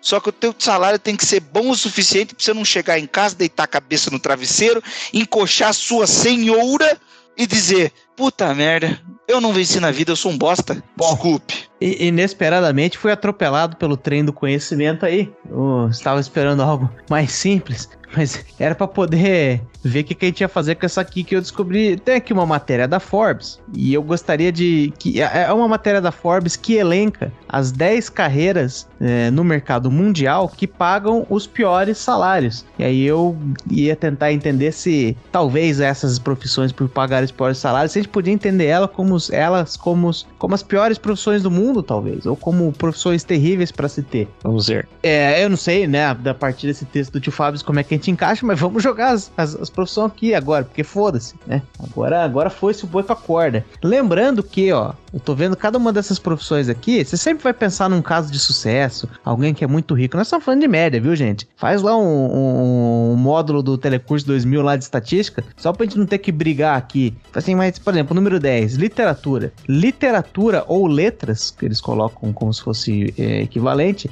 é a décima profissão que paga pior. Aí você vai olhar pra mim e falar, mas a J.K. Rowling que escreveu Harry Potter, ela já é bilionária. Meu amigo, falamos de média aqui, vamos cortar esse mal já agora, essa, esse papinho mole aí. É, então, literatura. É, alguém aqui em sua vida cogitou fazer letras? Ou pensaria, falou assim, eu mudaria de letra só pra poder ser realizado pro resto da vida, vou ganhar mal, mas eu vou ficar trabalhando com o que eu gosto. Alguém aqui é desse ramo? Não. É, é que eu não, Não, posso, não. eu não posso responder. O sonho da vida do tio Fábio é ser professor, mas né, é, não necessariamente precisa ser letras, né? Porque daí é bacharelado, licenciatura, enfim. Tio Fábio ainda tem o plano de fazer licenciatura, mas não em letras. Bom, você tem, vai ter mais uma chance aqui, mais algumas chances, aliás, pelo que eu tô vendo nessa lista. Mas a próxima aqui, ó, é uma profissão que claramente você não é pago muito bem em dinheiro, mas o que é pago em buceta, meu amigo. A nona profissão aqui que mais paga mal é a profissão de educação física. Educação física, é, você também tem a opção de ser professor aí, tio Fábio, e você pode, seria essa a profissão em que você seria professor? Não, não, Não? não, essa não. Mas eu vou, eu vou mandar um grande abraço aos, aos ouvintes aí da área de profissão de educação física, porque eu acho que eles cortam o caminho, né? Oi? Pena que o Farinhaque não tá aí pra me, pra me apoiar nessa tese, mas é a tese da buceta, né? Sim. O cara trabalha pra ter dinheiro, É. pra, pra comer buceta, que é a do, a do Go Horse, né?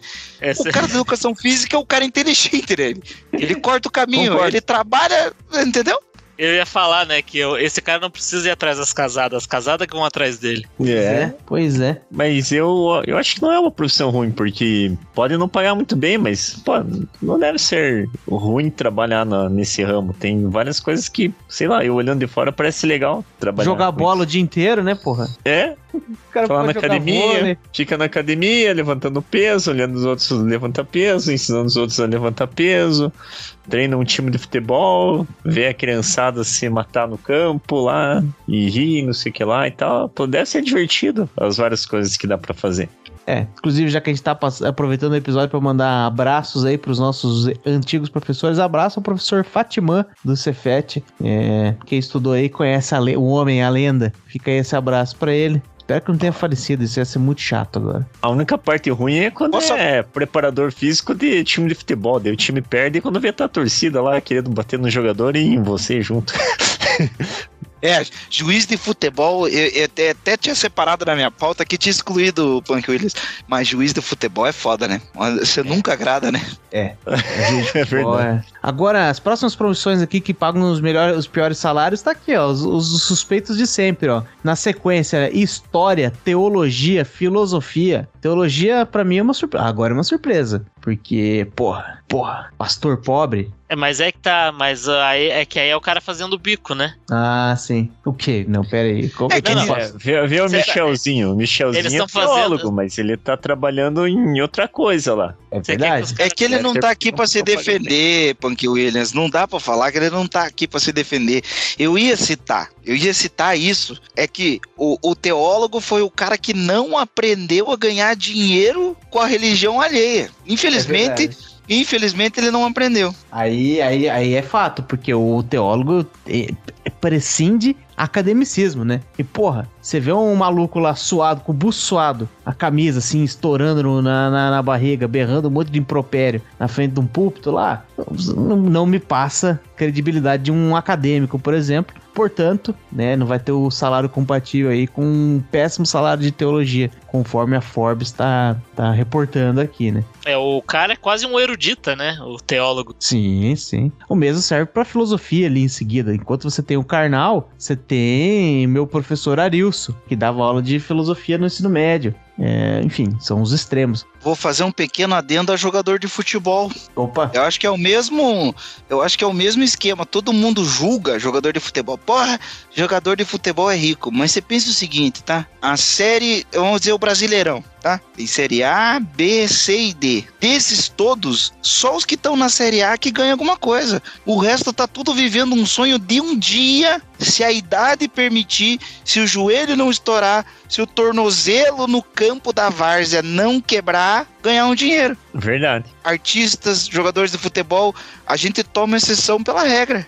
É. Inclusive, eu tenho um projeto de lei. Eu vou me candidatar e quando eu for a, quando eu for presidente do Brasil, eu vou estipular que os times de futebol agora vão ter que jogar com 60 jogadores. Lá vem. É, 30 para cada lado, que daí é pra ter mais emprego para todo mundo. Daí todo esse pessoal da Série C vai tudo pra Série A. O Boa. senhor, antes de querer ser presidente do Brasil, o senhor passe na, na preleção inicial do Big Brother. Que mesmo com todo essa, esse fã-clube do- da hora do Texugo aí, o senhor não consegue nem entrar numa audição, prim- uma primeira entrevista do Big Brother. Então, Punk Williams Big Brother 2024. Já passou já, as inscrições já foi, esse canalha não se inscreveu de, De novo. novo? E não dá nem pra dizer que ele é desempregado, que ele, que ele tá ocupado, porque, porra, É, vamos, vamos ser, vamos lá, baby steps então. É, Punk Williams na Fazenda e da Fazenda pro Big Brother. Aí, aí. a gente pode começar como um animal da fazenda, depois pode virar elenco principal. Bom, eu não sei, porque te- tem uma hora lá que vem a, aquela mulherada que tá lá na fazenda, elas vão limpar os animais e dar banho e fazer carinho, né? Ah, Tá Você bom. pode, você pode ficar ali agachado como se fosse um, um boi que precisa ser é, retirado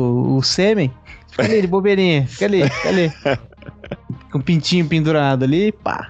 E aí, em seguida, aqui nas, nas profissões de piores salários, vem umas coisas mais ligadas à arte, né? Design, música, artes. E por fim, no topo, é. Não vou dizer que se me perguntasse na rua se eu ia responder isso aqui, mas agora que tá dito, pra mim tá muito claro. As duas profissões que pagam o pior salário, em média, no mundo, de acordo com a Forbes, arqueologia e antropologia, em primeiro lugar. E tirando da aula, eu, eu, eu, do alto de minha ignorância, não sei que outro tipo de atividade um antropólogo pode exercer. Alguém sabe? Como o cara que conta peixe, o antropólogo conta índio, né? É Que é. eles são todos parecidos, né? Estão todos com arco e flecha lá, brabos. É. Bom, pesquisei aqui só pra saber, né? Antropologia. Parece que é uma ciência machista. Antropologia é ciência social que estuda o homem. Então é isso. É isso que faz. Se tiver um homem pra ser estudado, vai lá estar o antropólogo. Acho que está sanada a É dúvida aí pena, pra né? gente e Porque pros é ouvintes. um. É, é, aí pros ANCAPs aí, ó.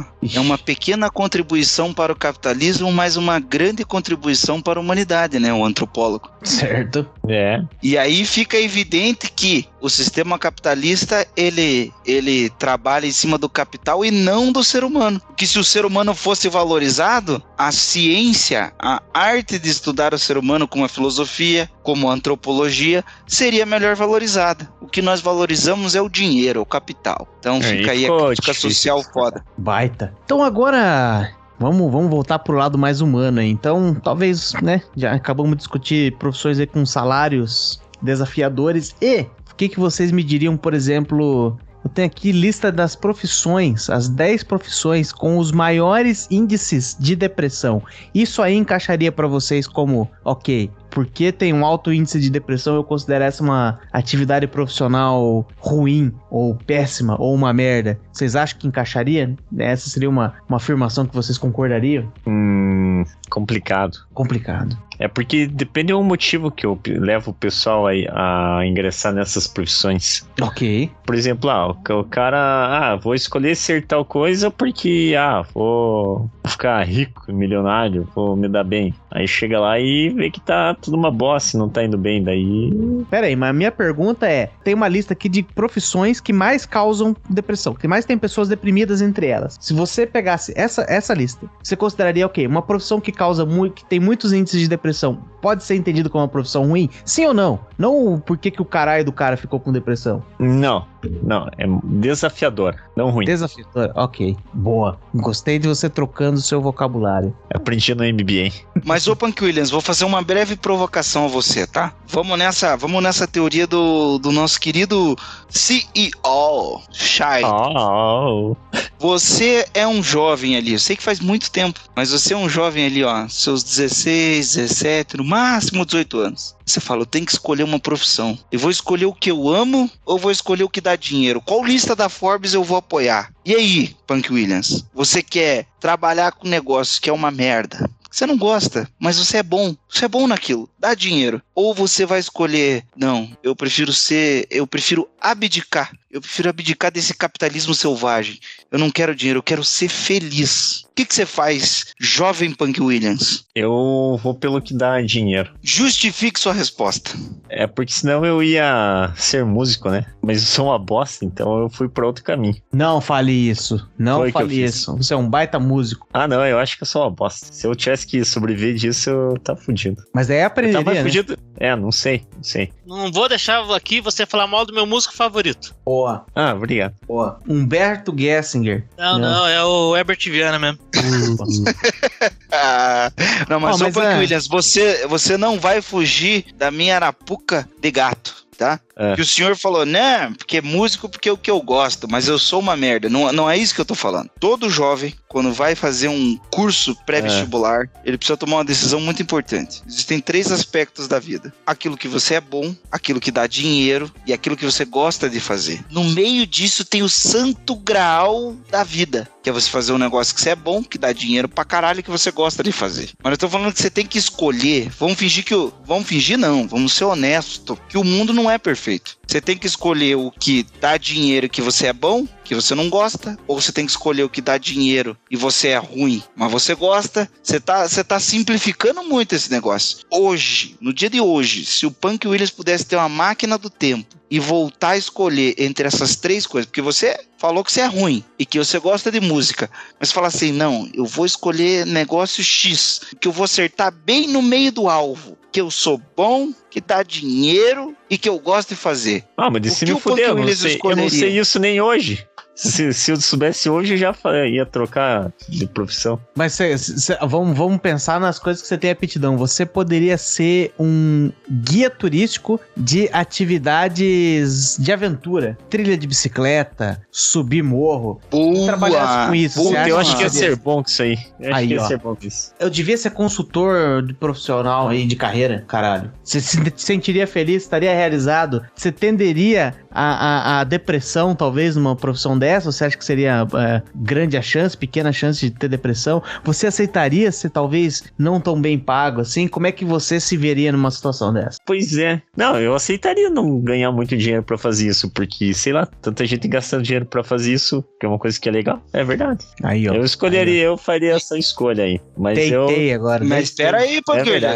Espera aí, ó. então, não sei se eu ganhar dinheiro suficiente. Eu, seria muito pouco, não sei. Não, o mercado de turismo é um dos que paga mais. Ah, mas E o problema agora? é que seria eu tentando gerir esse negócio, né? Mas nunca vai ser você, né? Sempre alguém vai ganhar mais dinheiro que você. Estamos falando sobre fator higiênico. Você estaria desmotivado Não, por ganhar não, não pouco teria. sendo guia turístico? Não, ganhando mais ou menos pouco, assim, dentro de um, de um salário higiênico que desse uma dignidade de vida, tá de boa. Então tá aí. Então tá feito. Quem quiser dicas de carreira e uma consultoria personalizada a preço baixo, Telegram da Hora do Texugo, Shide ou CEO É, manda vai lá que eu te vou te, vou, recomendar. vou te dar uma, uma orientação de carreira. Mande, mande lá. Vamos ter que abrir um tópico só pra isso, inclusive. Mas, mas, tem aqui uma lista que eu não sei a fonte. Mas eu vou chutar que seja fidedigna, porque foda-se. Porque tem. Que, que é uma lista que fala das Fonte, profissões. fonte não foi preciso. É. Bom, mas tá dizendo que. Ah, sim, os dados são da revista estadunidense Health, que é do Ministério da Previdência Social deles lá. É, ela fala aqui, então, das profissões que mais causam problemas psicológicos ou que têm maiores índices de depressão, especificamente entre os problemas psicológicos. É, eu vou concordar, porque já mencionaram aqui várias profissões que a gente conversou aqui, ó. Policial, profissional de segurança, né? Pra colocar os Papa, os, os Vitor Papa aí no meio. É, profissional de telemarketing, já mencionamos aqui e tal. Então faz sentido. Então eu estou aceitando que essa lista é verdadeira. E uma coisa aqui que me assustou, porque a gente não tinha pensado nisso, mas de fato, olha aqui, ó. Essa profissão aqui, ela tem um elemento de merda muito forte. Assistente social. Assistente social. A gente não tava ligado. Ah, complicado, complicado. É, porque aqui, ó, do nosso conforto, do nosso, do nosso ar-condicionado na empresinha de TI aqui que paga em dólar, a gente não vê isso aqui, ó. Mas, ó, os profissionais de assistência social lidam constantemente com situações graves como Ô, abuso... Alô, Farinhaque? Tá na escuta? Ô, Xaide, sabe que minha mãe é assistente social da empresa de trem, né? É verdade, né? É verdade. E aí- Uh, As situações graves que eles têm, que além de de vez em quando explode um trem numa cidade, né? E que ele já narrou que aconteceu no, no- no Natal, no Ano Novo, sei lá. Cê, vamos, vamos encontrar aí casos de abuso infantil, violência doméstica, abandono e pessoas em situação de rua. Então, essa é a turma que vê coisas, meu filho. eu já tô alcoolizado um pouco, mas hoje eu caí numa situação complicada aí com assistente social, viu? Fui julgado, fui julgado por dois assistentes sociais hoje. Por quê? O tio Fábio está de mudança de casa, né? Tô de mudança de casa e aí eu deixei umas tranqueiras lá, umas coisas aqui daqui de casa, lá na casa da mãe da minha sogra. E hoje eu fui de tarde, porque o meu, contei aqui, eu sofri um, um incidente aqui em casa que acabou molhando meu notebook do trabalho e eu precisava da caixa original dele para mandar para assistência. E a caixa estava sumida, minha senhora não conseguiu encontrar em casa e eu fui buscar nas minhas bagunças que eu tinha deixado lá na casa da dona Iva e a dona Iva estava na é, associação de senhoras da terceira idade ali do como é o nome do bairro? Do Saturno. E eu tive que pegar o meu veículo automotor e me dirigir a tal estabelecimento que estava tendo a reunião da terceira idade hoje lá. Resumo da história tinha dois assistentes sociais lá hoje e eu cheguei com essa minha cara de drogado e fui muito bem recepcionado com o cafezinho pela senhora Dona Iva, um, um amor de pessoa, e eu já conhecia mais ou menos uns 60% das velhas que estavam lá, porque ela joga um baralho com a Dona Iva, e rapaz, passei por uma situação com o assistente social, porque o assistente social estava com o cachorro de Dona Iva no colo, brincando, e eu batendo papo com as velhas, né? E todos muito alegres e batendo papo comigo e tal, e eu bom vivan ali, tá todo meninão, mas eram só senhoras do sexo feminino. E eu ali todo engraçadão, né? É, passando a mão nas costinhas do me falando: se a senhora tivesse uns 20 anos a menos, eu tinha casado com a senhora. E todo mundo tá todo Meu na Deus, malandragem. Na malandragem, Paco Willis, na malandragem. E aí o cara que tava com o cachorro no colo começou a me olhar com uma cara meio estranha. E eu parei pra refletir um momento, eu falei, será que aquele carro da prefeitura de Curitiba não é da assistência social?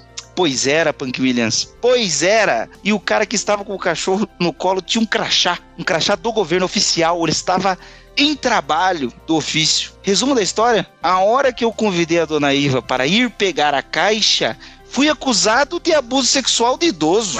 Que? Não, Mas na cara dura, na cara dura. Ah, tem um equívoco aí. É pois isso? me corrija então, senhor Scheiden. Me Não, tô, eu, eu- eu tô supondo que tem um equívoco. Eu quero que você me conte. Não, porque eu tava todo meninão, né? É, passava a mão. E eu, eu tenho o costume de fazer essa brincadeira.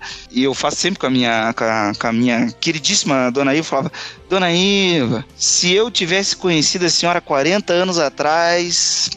Mas a senhora não tinha tido dois filhos, né? A senhora tinha tido dez. E ela fica toda. Eu falei, não, mas esse cabelo que a senhora fez é uma coisa muito linda. Rapaz, na hora que eu virei as costas, depois de tantas brincadeiras com inúmeras senhoras que estavam lá do mesmo naipe, quando eu virei as costas, o cara olhou bem mais assim, me fitou assim, ó, zóio no zóio. Falou: além de levar ela, você vai levar o cachorro? Mas não tem vergonha na cara mesmo, né? Uma senhora dessa idade e você falando saliências. E eu fiquei pensando, mas será que eu vou ser reportado por alguma coisa do governo aqui por estar fazendo piadinha de sexual com velha? É crime? É importunação sexual de maiores de 60 anos? Existe esse Virou crime? crime. Virou crime comer velho. Antes o seu único crime era amar demais, agora é importunação sexual também. É. Então tá Não, pronto. e importunação sexual da terceira idade, porque Foi só piadinha. A hora que eu virei as costas para buscar a caixa na casa da dona Iva, atrás desse senhor que estava com o cachorro no colo, tinha uma outra moça. E ela me olhou com um olhar de julgamento que eu, eu conheço aquele olhar. Que os ouvintes sabem que eu, eu não preciso mentir. É o olhar de defensores da lei com alguém que está cometendo um delito. E eu percebi naquele momento que eu estava cometendo um delito de importunação sexual de idosos. Se eu for boa. preso e não voltar no próximo episódio, você já sabe que eu fui preso por isso. Não sei porque eu tô falando isso, desculpe. É, Agora, então, está provado pra gente que uns profissionais de assistência social acabam tendo probleminhas, né? E descontam talvez num transeunte, noia, que tá só passando cantado numa véia. Mas essa aqui ó, me pegou. Outra profissão que aparentemente também tem altos níveis de depressão. E deve ser, eu vou chutar aqui, hein? Deve ser porque os peixes não são tão, tão, tão interessantes assim, ó. Consultor financeiro e contabilista. Tá? Diz aqui que a pressão para a categoria se refere a lidar com dinheiro de vários clientes, estar sujeito a variáveis incontroláveis, talvez até, né?